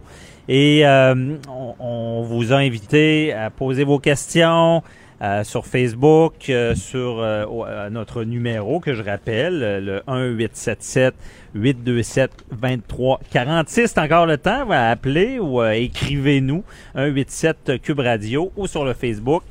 Euh, Joanie Henry à la mise en onde. Bonjour. Bonjour. Bon, euh, est-ce que euh, on a des questions ce matin? Oui, on a, on a reçu plusieurs questions. La première, c'est Jean-Claude de Québec. Donc, Jean-Claude qui nous dit qu'hier soir, il est allé boire une bière sur Grande Allée, donc dans un restaurant. Et il y a un policier qui est venu l'interpeller parce qu'il était sur euh, le trottoir. Et là, le policier lui a dit T'as pas le droit de boire de l'alcool sur le trottoir. Mais en fait, il était encore sur le rebord de la terrasse du restaurant. Donc, la question, c'est Elle est où la ligne? C'est une bonne question. C'est d'actualité avec le beau temps et les terrasses. Maître Boily, qu'est-ce que vous en pensez? Ben, pauvre Jean-Claude, il a eu droit à la ligne dure hier parce que, effectivement, euh, le policier, surtout à Québec, là, euh, vous pouvez pas prendre d'alcool dans un endroit public. C'est des règlements municipaux. faut vérifier dans votre municipalité. Euh, Montréal, par exemple, le permet dans certains endroits publics. Il y a certains parcs, mais seulement là où il y a des tables installées par les municipalités. Et c'est seulement si vous mangez. Alors, c'est un peu comme les, restaurants, là, où il y a des endroits où ils ont des permis d'alcool et vous pouvez euh, prendre un verre en mangeant seulement. Alors, le monsieur Jean-Claude, hier, là, ben, il aurait dû savoir que sa bière, il pouvait la prendre, mais à l'intérieur de l'établissement. Donc, s'il était sur une terrasse sur Grande Allée, mais que la terrasse arrête un moment donné, puis il était sur le trottoir, il était dans l'illégalité. Et il, peut se compter chanceux parce que je sais pas, Joanie, si la question contient également le fait qu'il a reçu un avis d'infraction ou pas. En tout cas, c'est pas ce que tu, tu nous as mentionné. Mais si c'était le cas, il aurait pu recevoir un avis d'infraction. Et dans des cas de récidive, c'est assez salé comme amende, hein, parce qu'on parle d'une amende entre 100 et 1000 dollars. Puis en cas de récidive, on parle entre 200 et 2000 dollars. Oh, OK, c'est vraiment des, des, des grosses amendes. Puis, mais dans ce cas-là, est-ce qu'on dit que le policier est zélé? Ben, c'est-à-dire que s'il n'y a pas Parce eu... est proche. Ben, c'est-à-dire, ouais, ben, écoutez, là, on est, on est quand même au festival d'été. Ce qu'ils font, les policiers, écoutez, ils sont pas là pour chercher le trouble. Ça, c'est clair. Euh, vous savez, euh, lorsque vous allez dans des événements, par exemple, publics, vous pouvez prendre un, verre s'il y a un permis qui a été émis par la Régie de l'alcool, des courses et des jeux, les bons fonctionnaires. Donc, s'il y a un permis d'émis, vous pouvez prendre, par exemple, si euh, euh, au festival d'été, il y a des endroits où il y a des permis qui sont émis et ils peuvent vendre de l'alcool sur ces sites-là. Alors là, vous pouvez prendre, puis c'est un site qui est public, mais qui est contrôlé, et puis il y, y a des ventes d'alcool qui peuvent se faire sur le site. Vous pouvez pas amener votre alcool, mais vous pouvez prendre. Et c'est la même chose, par exemple, dans un établissement licencié, que ce soit un restaurant ou un bar, principalement sur la Grande Allée où on, est, vous savez, il y en a beaucoup le soir, euh, la fin de semaine, les jeudis, vendredis, samedis, euh, il y a plein de monde, et puis les gens circulent beaucoup. Alors, vous pouvez prendre un verre, mais vous devez prendre un verre qui, l'alcool a été ce qu'on dit timbré. Alors, c'est un alcool qui est vendu au tenancier, mais ils ont payé les droits. C'est pas de l'alcool que vous prenez au dépanneur du coin, là. C'est pas la même chose. Alors, cet alcool-là, les timbres ont été payés. L'alcool est payé plus cher par les établissements licenciés. Puis, euh, inquiétez-vous pas, ils vous le revendent un petit peu plus cher aussi, pour être sûr qu'ils perdront pas d'argent. Mais il reste que cet alcool-là, vous avez le droit de la prendre, mais à l'intérieur de l'établissement. Donc, Ben, l'intérieur de l'établissement, les permis d'alcool font en sorte que les trottoirs font pas partie de l'établissement. Donc, même si vous êtes en face du, du- de, de l'établissement, c'est-à-dire du bar, de la terrasse, puis il y en a plein sur Grande Allée, vous pouvez pas consommer sur le trottoir. Est-ce que le policier a été zélé, votre question de Maître Bernier, ben moi je vous dis, il a été gentil, il lui a juste probablement poliment dit parce que en matière en, en période de festival, les policiers sont assez généralement ouverts, sont pas très euh, euh, si les gens sont baveux, ils peuvent être zélés effectivement. Ouais. Ils peuvent même non seulement vous donner une amende, mais prendre votre verre et délicatement le verser sur le bord de- du, du trottoir pour être sûr que vous ne le prendrez pas. C'est un peu Alors, baveux, ça. si effectivement le monsieur Jean-Claude en question s'est bien comporté, il a pas dit un mot, il y a probablement que le policier l'a invité à prendre place sur la terrasse qui devait être bondée possiblement, mais effectivement, il a pu continuer à prendre son petit verre tranquille sans avoir d'amende, puis sans perdre son délicieux euh, liquide, Mais? Maître Boily, là, j'élargis la question. Ah oui. J'en profite quand vous êtes à l'émission parce que vous me facturez pas. Bon. Non, effectivement. Euh, Peut-être un jour. si c'est le festival, c'est festif, puis il fait beau, et là, je me dis, bon, je vais aller voir un spectacle, puis euh, je vais me prendre une bière, mais je, je veux être légal. Ouais. Euh, donc, je vais verser ma bière dans un verre, puis je vais marcher avec ma bière pour me rendre au spectacle. Ouais. Ça, est-ce que, est-ce que j'ai le droit de boire une bière Non. dans un verre? Vous êtes dans un endroit public, c'est un chemin public. Le trottoir, c'est également un chemin public. Vous pouvez pas consommer. La seule chose que vous pouvez faire, vous pouvez vous acheter une bière. Si elle est- n'est pas ouverte, ou une bouteille de vin, c'est la même chose. Vous pouvez la transporter. Il n'y a aucun problème. Mais si la bouteille est entamée et que vous croisez un délicieux agent de la paix, il va être en mesure de vous remettre une infraction. Il va pas nécessairement Mais le faire, si- mais vous si- n'avez pas le droit de consommer dans un endroit public, pas à Québec et à Montréal, je vais donner des exceptions. À Trois-Rivières. Trois-Rivières, j'ai vérifié, vous pouvez consommer dans un endroit public un alcool qui contient moins de 1% Alors, ça, ça rend pas chaud, ça n'en prend pas mal. OK. Mais euh, justement, euh, si la bouteille de vin, on s'en va à un restaurant apporter votre vin, si c'est fermé, on n'a pas besoin de sac.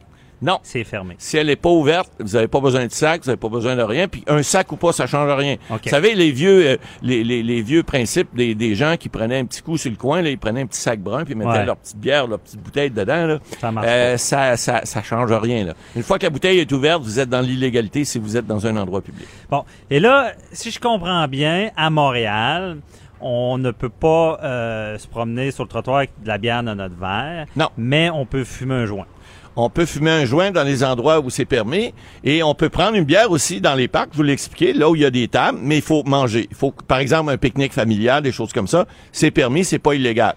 À Québec, c'est, c'est, ce n'est pas permis. Alors, il y a une distinction. Ah, il y a une si distinction. Vous voulez faire un pique-nique légal, prenez une bière avec vos amis puis mangez vos sandwichs, ben, faites 250 km puis allez au Parc La Fontaine à Montréal, c'est permis. C'est permis. À Québec, c'est pas Donc, permis. le petit pique-nique sur les plaines, Les plaines- tu vois les gens avec leur petit verre de vin, Exact. la police pourrait intervenir? Euh, ce n'est pas de, juridiction euh, de la municipalité. Les plaines, c'est fédéral. Mais la Commission des champs de bataille, dans sa grande sagesse, euh, gardait le même règlement que celui de Québec. Donc, c'est également interdit sur les plaines. Mais je vous dirais pas que c'est pas déjà arrivé quelquefois. Mais félicitations aux policiers parce que sur, à Québec, sur les plaines, il n'y a pas d'intervention quand les gens pique-niquent. Non, puis effectivement, Une c'est certaine tolérance. c'est la police des plaines en passant, c'est pas la police municipale. Bon, bon, on les félicite parce que j'ai pas vu de, de harcèlement policier en lien avec les petits pique-niques puis le petit rosé. C'est pas trop pire à date. Ouais. Bon, on a fait le tour de cette question-là. Merci. Joanie, euh, la prochaine question, c'est quoi? Il y a Kevin qui nous a écrit au studio à commercial Cube Radio. Euh, Kevin il est mineur, il a 14 ans. Il est en garde partagée présentement avec sa mère et son père, donc deux semaines chez sa mère, deux semaines chez son père. Mais là, l'été, pour lui, c'est plus facile de voir ses, euh, ses amis chez sa mère. Son père, par contre, il est pas d'accord. Il dit, écoute, moi, c'est vraiment important pour moi qu'on respecte le deux semaines, deux semaines. Et Kevin se, se demande, est-ce qu'il est obligé de respecter ça? Allez-y, Mme Boily. Ben, bonne question. Écoutez, là, Kevin, le petit conseil que je te donne, écoute tes parents. La première des choses. Ça, c'est le meilleur conseil. Maintenant, vrai. maintenant, maintenant, maintenant. Il y a une chose qui est importante. En matière de garde d'enfants, euh, le- l'opinion de l'enfant est importante, toujours importante. Les juges, les tribunaux, ce qu'ils font lorsqu'il y a un litige, parce que Kevin, si jamais ton père ou ta mère veulent pas se rendre à tes, à tes arguments, parce que je comprends que c'est une bicyclette, faire 20 km pour aller voir tes chums, c'est pas évident. Euh, Probablement que l'hiver, s'il va à l'école, il les voit tout le temps, mais là, euh, l'été, c'est c'est- c'est plus difficile, donc c'est plus pas évident. S'il a 14 ans, euh, effectivement, le juge va prendre en considération si les parents s'entendent pas puis qu'on est obligé de retourner devant le tribunal, il peut prendre un avocat lui-même. Mais oui, ça se fait. Il y a des avocats qui sont nommés. Le- le- le- le- L'aide juridique peut le faire Il également. peut avoir de l'aide juridique. Oui, tout à fait. Maintenant, euh, j'y conseillerais pas ça. Va t'entendre avec tes parents, essaye de leur parler calmement, parce que si on parle à ses parents en disant Ah, je veux Mais là, faire dans son cas, ses parents s'entendent pas, je comprends. ben, c'est-à-dire que ce que je comprends de la question, Joanie, c'est qu'il dit qu'il est deux semaines chez sa mère, deux semaines chez son père, puis ses amis sont plus près de chez sa mère que de chez son père qui est plus loin. Donc, puis le père, je le comprends, on a des enfants, on est séparés tous les deux, Maître Bernier, alors on- Mhm. nos enfants, on veut les voir aussi. Bon, il est évident que l'été, lui, ils sont deux semaines chez son père, et il doit trouver que jouer avec son père à tous les jours, c'est peut-être pas évident pour un ado de 14 ans. C'est Ouais. pas- c'est pas, c'est pas, parfait. Alors lui, il aimerait mieux être chez sa mère l'été. Bon, maintenant, il y a une décision manifestement du tribunal où il y a une entente entre les, euh, les deux conjoints qui doit être modifiée pour l'été si Kevin veut pouvoir rester plus longtemps chez sa mère. Maintenant, est-ce que il doit, est-ce qu'il y a un mot à dire? La réponse, c'est que il y a une ordonnance de la cour qui doit être respectée. Si c'est le cas, il peut pas décider lui-même. Par contre, il pourrait demander éventuellement à ses parents de faire reviser cette ordonnance-là et de demander que pendant certaines périodes données, qu'il puisse, lui, être chez son père ou chez sa mère, dépendamment de ce qu'il veut faire. Maintenant, ce qu'il faut considérer, c'est qu'un enfant de 14 ans, le juge peut l'entendre, il va l'entendre tout seul dans son bureau, savoir ce qu'il veut. Et généralement, les juges, lorsqu'on parle d'enfants de plus de 12 ans, ils vont considérer très fortement, ils vont probablement accorder les demandes des adolescents. Parce que vous savez, dire non à un ado, là, hum, pas évident, pas évident. Par contre, on dit que les enfants de 8 à 11 ans, le juge peut considérer ce que l'enfant veut avoir, mais comme l'enfant est peut-être pas son développement intellectuel est peut-être pas à point encore suffisamment, ben il va le considérer, mais ça veut pas dire que c'est ça qu'il va décider. Il va y aller dans le meilleur intérêt de l'enfant. Parce que ce qu'il veut, c'est pas toujours son, ce qui est, pas bon pour lui. Ben oui, vous savez, des fois l'enfant, il va avoir des bonbons, il va avoir du chocolat, et c'est pas nécessairement bon pour lui, mais c'est pour dans sa tête à lui, c'est bon. Alors la même chose des fois pour les, gardes, ben ils vont décider, ils vont penser que c'est bon pour eux parce qu'ils veulent des amis, parce qu'ils veulent des activités, ils veulent ci, ils veulent ça, euh, ou encore ils veulent faire chanter les parents. Des fois, ça peut être ça aussi. Ouais, c'est des fois il y a des parents plus euh, permissifs euh, que d'autres ou euh, un parent qui va aller plus souvent chez McDo, c'est charmant aussi. Ah ouais. Joanie, c'est quoi la prochaine question? Prochaine question. Euh, on a Amélie de Rimouski qui dit qu'elle a commencé à travailler chez son employeur à temps partiel en janvier dernier. Euh, elle était, ah, elle est rendue temps plein depuis euh, maintenant début mai. Donc, elle veut savoir quels sont ses droits pour ses vacances. Allez-y, Mme Boily. Ah, écoutez, euh, d'abord, Amélie, première des choses, lorsque tu travailles, tu accumules les vacances. Peu importe que tu travailles à temps partiel ou à temps plein. Et c'est la loi des normes du travail qui s'applique. Donc, à partir du moment où tu mets le pied chez un employeur, tu as droit immédiatement à 4% de vacances qu'on appelle. 4% c'est le 4% du salaire que tu reçois. Donc, si tu travailles à temps partiel, ben, tu reçois moins de salaire, mais tu vas recevoir 4% de ce que tu as reçu. Et il y a un autre principe qui s'applique dans la loi, c'est que à chaque fois que tu as un mois complet de service continu, même si tu es à temps partiel, tu as droit à une journée de vacances. Alors, cette journée-là doit être octroyée quand les périodes, par exemple, si tu as commencé à travailler en janvier, on calcule du 1er mai jusqu'au 30 avril de chaque année. Ça, c'est les années de référence. Alors, on dit, si tu as travaillé, par exemple, du mois de janvier au mois de mai, ben, tu as fait, mettons, cinq mois de travail, tu as droit à cinq jours ou quatre mois de travail, parce qu'on compte pas mai, le 1er mai, là, janvier, février, mars, Mhm. avril. Donc, quatre mois, tu as droit à quatre jours de, vacances.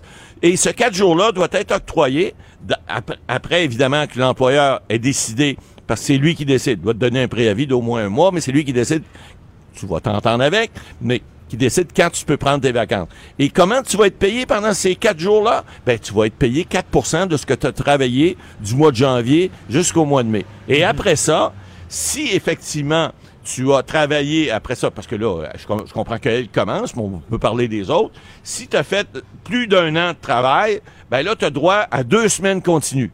Deux semaines, ça, c'est deux fois cinq jours de vacances continues et toujours à 4% Et là où la loi change, c'est lorsqu'on a travaillé trois ans et plus, ben c'est trois semaines de vacances continues, mais c'est plus 4% ça tombe à 6. Aussitôt que vous avez trois ans de, de- de travail dans la même entreprise, alors vous avez droit à ces indemnités-là et vous avez droit à ces journées-là payées suivant les indemnités qui sont, qui sont, qui sont euh, faites dans la loi. Ah, bien expliqué. euh, vous m'impressionnez, M. Boily. Pour un avocat, vous, sa- vous calculez bien. Là. Pas Ouais. J'essaie de compter. On a des petits cours de comptabilité. Des fois, vous savez, on fait pas juste parler. Des fois, on compte. Ouais. Et moi, j'ajoute, euh, je conseille aux, emplo- aux employeurs, là, avec la, la nouvelle génération, là, donner plus de vacances, vous allez avoir des meilleurs employés. Parce que je pense que c'est rendu un facteur important pour. euh, C'est évident. Ouais. C'est évident que plus les gens sont à l'aise dans les milieux de travail, ben, mieux ils performent. Ça, c'est clair. Mhm. Merci beaucoup, Matt Boily. Bon week-end. Avocat à la barre. Avec François-David Bernier. Des avocats qui jugent l'actualité tous les matins. On part du festival d'été avec Véronique Racine. Bonjour, Véronique. Allô, bon vendredi. Bon vendredi. Euh, je suis allé au festival hier, je suis fier. J'étais dans les estrades. Je suis allé voir Corey Art. J'ai trouvé ça très bon. Euh, honnêtement, là, un spectacle quand il fait beau et chaud comme ça, là, c'est merveilleux. C'est merveilleux. C'est vraiment agréable. Corey Hart, il s'est donné puis il était content d'être là. C'est le fun d'avoir un artiste qui est content d'être là. Et euh, puis moi, ça me fascine toujours parce que je- j'y vais pas si souvent, mais euh, quand il y a des petits slows là, puis qui demandent à tout le monde d'ouvrir son cellulaire avec la, la petite lampe de poche, là, c'est vraiment beau. les briquets. Ouais, les briquets. C'était peut-être plus dangereux que les briquets. Mais tellement plus beau. Ouais, mais c'est beau aussi avec ces petites lampes de poche-là. Quand On se rend compte que vraiment tout le monde a son, son cellulaire au spectacle. Et euh, également, ça ça m'a frappé parce que j'ai entendu dire que Corey Hart, euh, parce qu'il expliquait qu'il était au Japon, ça faisait 48 heures qu'il n'avait pas dormi. Puis là, je me disais, coudonc, il y a un horaire chargé, mais on a, j'ai entendu parler que euh, vu que c'était le 4 juillet, Ouais. qu'il y avait des, de la difficulté à avoir des artistes américains. Grosse fête aux États-Unis, Ouais, hein? la grosse fête, la fête américaine. Et euh, ils ont dû l'appeler dernière minute pour lui dire bien temps. Mais il avait de l'air très, très content de ça. Oui, parce qu'il est en tournée, hein, Corey Ouais. Hart. Donc, vraiment, euh, le, le 4 juillet qui donne du fil à retordre aux organisateurs du Festival d'été de Québec Ouais. cette année. Parce Mhm. que, bon, oui, il a été programmé dernière minute et il est arrivé dernière minute sur les plaines hier. Il Oui, est il est en retard, c'est vrai. Ouais, il est monté à 22 Heureusement heures. pour moi, parce que j'étais en retard comme à l'habitude aussi. Bon. Et c'était parfait, je suis arrivé au bon moment. Écoute, il a Ouais. fait ça juste pour toi, Ben j'en oui, suis ben je l'ai appelé, j'ai dit Corey, excuse, excuse, je suis pris dans le trafic, peux-tu retarder? Et il, m'a écouté. non, c'est une blague. Mais je pense qu'il avait pas l'air d'un gars qui était dernière minute. De un, il avait pas l'air non plus d'un gars qui était euh, jet lag, même s'il revenait du Japon, qui Non. avait pas dormi depuis 48 heures. Il avait le sourire aux lèvres Oui. tout le long du spectacle. Écoute, on le voit là, c'est un gars qui est charismatique. Mhm. Puis c'est un gars aussi qui aime improviser, parce qu'il l'a dit quand il est arrivé. Moi, j'ai pas de script, j'ai pas de plan précis non plus pour le spectacle. Ouais. Alors ça a donné euh, de beaux moments d'improvisation, puis de belles surprises Ben oui, aussi. puis, puis en plus, il avertit, il dit Ah, je vais jouer ça, puis si je me trompe, c'est pas grave, on est là pour s'amuser, puis il y a du fun. Puis ouais. finalement, euh, Mais- il y a, eu aucun anicroche. Là. ça a non, super non, bien non, été. non, c'est- il est vraiment bon, puis il chantait euh, euh, des, euh, du. Euh, c'est quoi non? J'ai oublié euh, les Beatles. Il, a chanté. Oui, il a fait plusieurs reprises, en effet. le- sa voix allait avec ça, puis euh, Every Breath You Take, là, c'est qui l'artiste? Police. Sa police. Sa voix allait bien avec ce, ce genre de chanson-là. Il a fait Et du ben- Elvis Presley aussi. Oui, oui, Mhm. c'est très bon aussi. Puis ce qui, ce qui a, ce que la foule a adoré, puis que c'est charmant, c'est quand tout le monde a vu que sa, sa douce Julie Masse Ben oui. était présente. euh, qui a pour nommé la femme lui. de sa vie. Oui. Ça fait euh, plusieurs années qu'ils sont ensemble, 25 ans, là, si je me trompe pas. Puis Mhm. semble-t-il que quand ils se regardent, là, c'est ben, ben cute, hein? Ben oui, euh, ils, puis ils travaillent ensemble, ils Il y a des étincelles puis tout là. Écoute, on aime ça, nous des Ouais, histoires romantiques comme ça. Mhm. Donc elle était sur scène avec lui, ils ont chanté la chanson euh, là-bas de Jean-Jacques Goldman et de Sirima. Semble-t-il que ça en prenait pas plus à la foule là, pour être Non. complètement hystérique. Oh oui, c'était fou. C'est encore notre Julie Masse, puis ça a été un deux heures là, bien rempli, euh, plusieurs surprises, puis euh, ça s'est terminé avec l'hymne à l'amour de Edith Piaf. Mhm. Quand même, là, euh, c'est une reprise qui est impressionnante, là, venant de Corey Hart, qui est plus rock, qui est quand même un peu plus pop aussi. Ouais. Euh, ça devait donner quelque chose de super intéressant. impressionnant. Puis je vais dire, là, les gens attendaient. Il, il a gardé son le meilleur pour la fin aussi sur ses, ses succès là. Euh, Never Surrender. Never Surrender. Je cherchais encore. Sunglasses at Night. Ouais, aussi. Ouais, ça a été Et- un, euh, ben, en fait, des, un rappel là, de quatre Ouais. chansons. Ouais. C'est ça.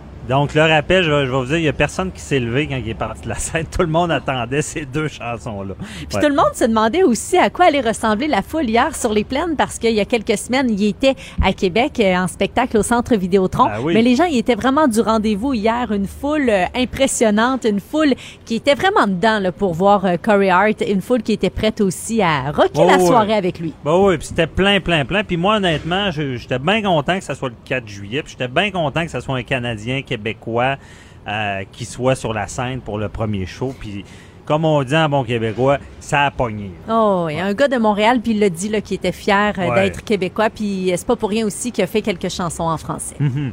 Puis y a-tu d'autres anecdotes là, de les autres shows hier? Euh, ben hier, euh, supposant que ça a été une superbe soirée aussi à la place Georges V, c'était l'Australien Nick Murphy. Euh, on l'a dit efficace, une foule aussi qui était très réceptive à sa performance. Et Mhm. en première partie, c'était Lou Doyon, euh, la fille de Jane Birkin. La fille de, ouais.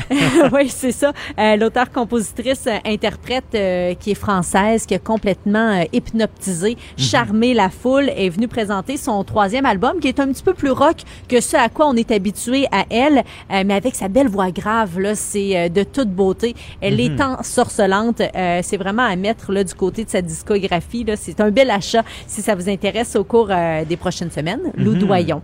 Donc, euh, Ouais, ça a été pas mal la belle soirée hier là, pour la première du Festival d'été de Québec, 52e cette Ouais. année. Et euh, il y avait le, le spectacle euh, style Cuba aussi, c'était hier? Ouais, c'était à la place Diouville. Ouais, ça- a ça a dansé? Ça a fait le party en masse. Puis bon. euh, c'est de la musique soleil. Ça allait bien avec la température Ben qu'on oui. avait pour le jour 1. En tout cas, on, on se serait cru hier le soir à Cuba parce que on le sait, hein, au Québec, des, des soirées chaudes comme ça, il y en- a pas tant que ça. Puis, petite anecdote quand même assez intéressante. Je sais pas si tu as vu passer ça hier euh, du côté euh, des journaux, du côté des réseaux sociaux. Euh, disons que la programmation du Festival d'été de Québec a eu un appel de dernière minute très intéressant. Ah non? Euh, Il y a un festival en Ontario qui a été annulé dernière minute. On dit que c'est le mauvais temps, mais bon, euh, Ah, ouais. il y a plusieurs spéculations à ce niveau-là. On rentrera pas dans les détails. Mhm. semble-t-il que c'est plus une histoire de, de, de financement. Là, mais bon, euh, le spectacle étant annulé du côté Le de malheur des l'Ontario. uns fait le bonheur des autres parce Ben, que moi. quand même, je pense, ça fait en tout cas, ça, ça fait espérer un beau plan B pour le Festival d'été de Québec. Si jamais, comme l'an passé, il y a quelqu'un qui annule dernière minute, c'est arrivé avec Avenged Sevenfold, Aerosmith, Steven Tyler, qui a lâché un coup de fil euh, à la Oh! programmation euh, du Festival d'été de Québec pour dire que les gars sont disponibles là, si ça leur tente là, euh, le festival. Mais en fait, s'il y a de la Aéro- place plutôt. Aerosmith, comme ça appelle, on est disponible cet été. Là. Ben oui, entre le 10 et le 14 juillet, eux sont disponibles si quelqu'un annule dernière minute. Donc, euh, Hey, c'est plutôt intéressant. Et ça serait trop agréable. Si on se rappelle la soirée en 2012, là, ça avait donné euh, tout un show. là. Mhm. Euh, Québec avait été très réceptif, euh, réceptive euh, à la Ça soirée. veut dire qu'ils ont aimé ça.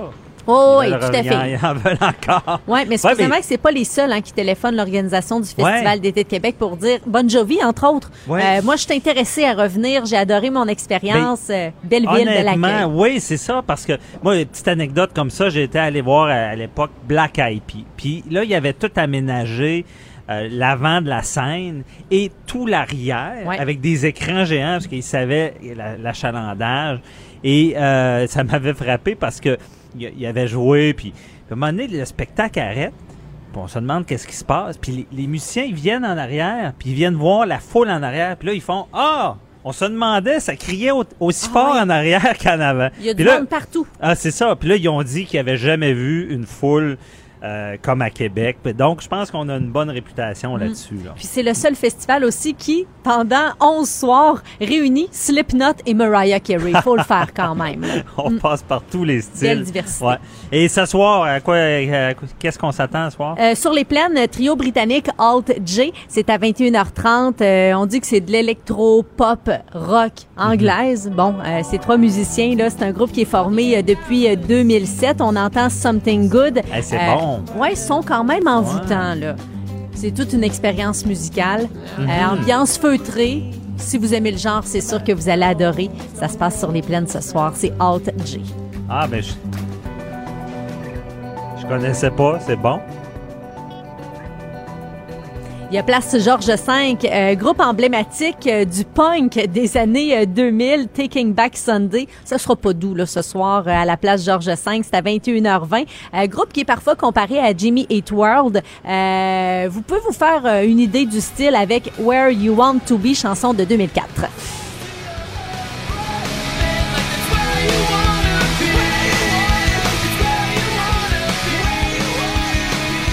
Hey, on n'a pas le choix de bouger la tête avec ça. tu Hein? fais bien ça quand même. tu fais bien ça. T'as un petit style euh, punk rock en non, toi là. hein? J'ai pas le mohawk, mais je le sais. non, c'est ça. C'est la tournée euh, 20e anniversaire pour Taking Back Sunday. Ils vont revisiter, bon, euh, leur répertoire emo rock. Place Diouville, on dit que c'est la nouvelle voix du folk au Québec. Il se nomme Tire le Coyote. C'est à 21h10. C'est euh, Benoît Binette. Musique euh, Mhm. sensible, charismatique, intimiste aussi. Harder.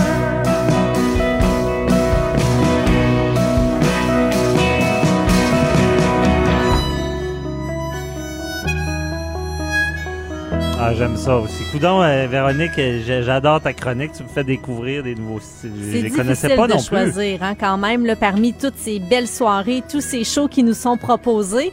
Euh, c'est sûr quand on peut, ce qui est agréable, c'est faire un peu, euh, un peu chaque place, Ouais. un peu chaque scène, Mhm. pour pouvoir justement le voir et entendre un peu ce qui se passe partout. Ben oui, puis ça donne des idées d'achat de CD ou de, Ouais. de musique sur iTunes. Impérial de Québec, ça, c'est vraiment une grosse soirée aussi. Mercury Rev, c'est les pros de la musique planante, là, carrément. On les connaît pour Goddess on a Highway.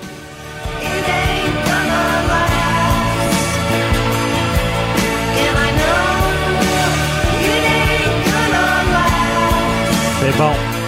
Un peu psychédélique, Hey, on aime oh, ça. ouais, mais c'est Mm. planant. Honnêtement, une belle sé- sélection euh, pour ce soir. C'est un groupe de Buffalo qui sera aussi demain au Festival de jazz. OK, c'est ça demain. Ouais, ouais, ouais. OK. Ben, merci non, mais beaucoup. demain au Festival de jazz de Montréal, mais Ah, ce de soir Montréal, au ce Festival soir, d'été. c'est ça, je t'ai Ouais. mélangé. Ils font Bon, les deux. Super. Hey, merci beaucoup euh, pour ces informations-là. On, euh, on invite tout le monde à aller au festival. Donc, euh, bon week-end. Oui, bonne fin de semaine de spectacle. Cube Radio.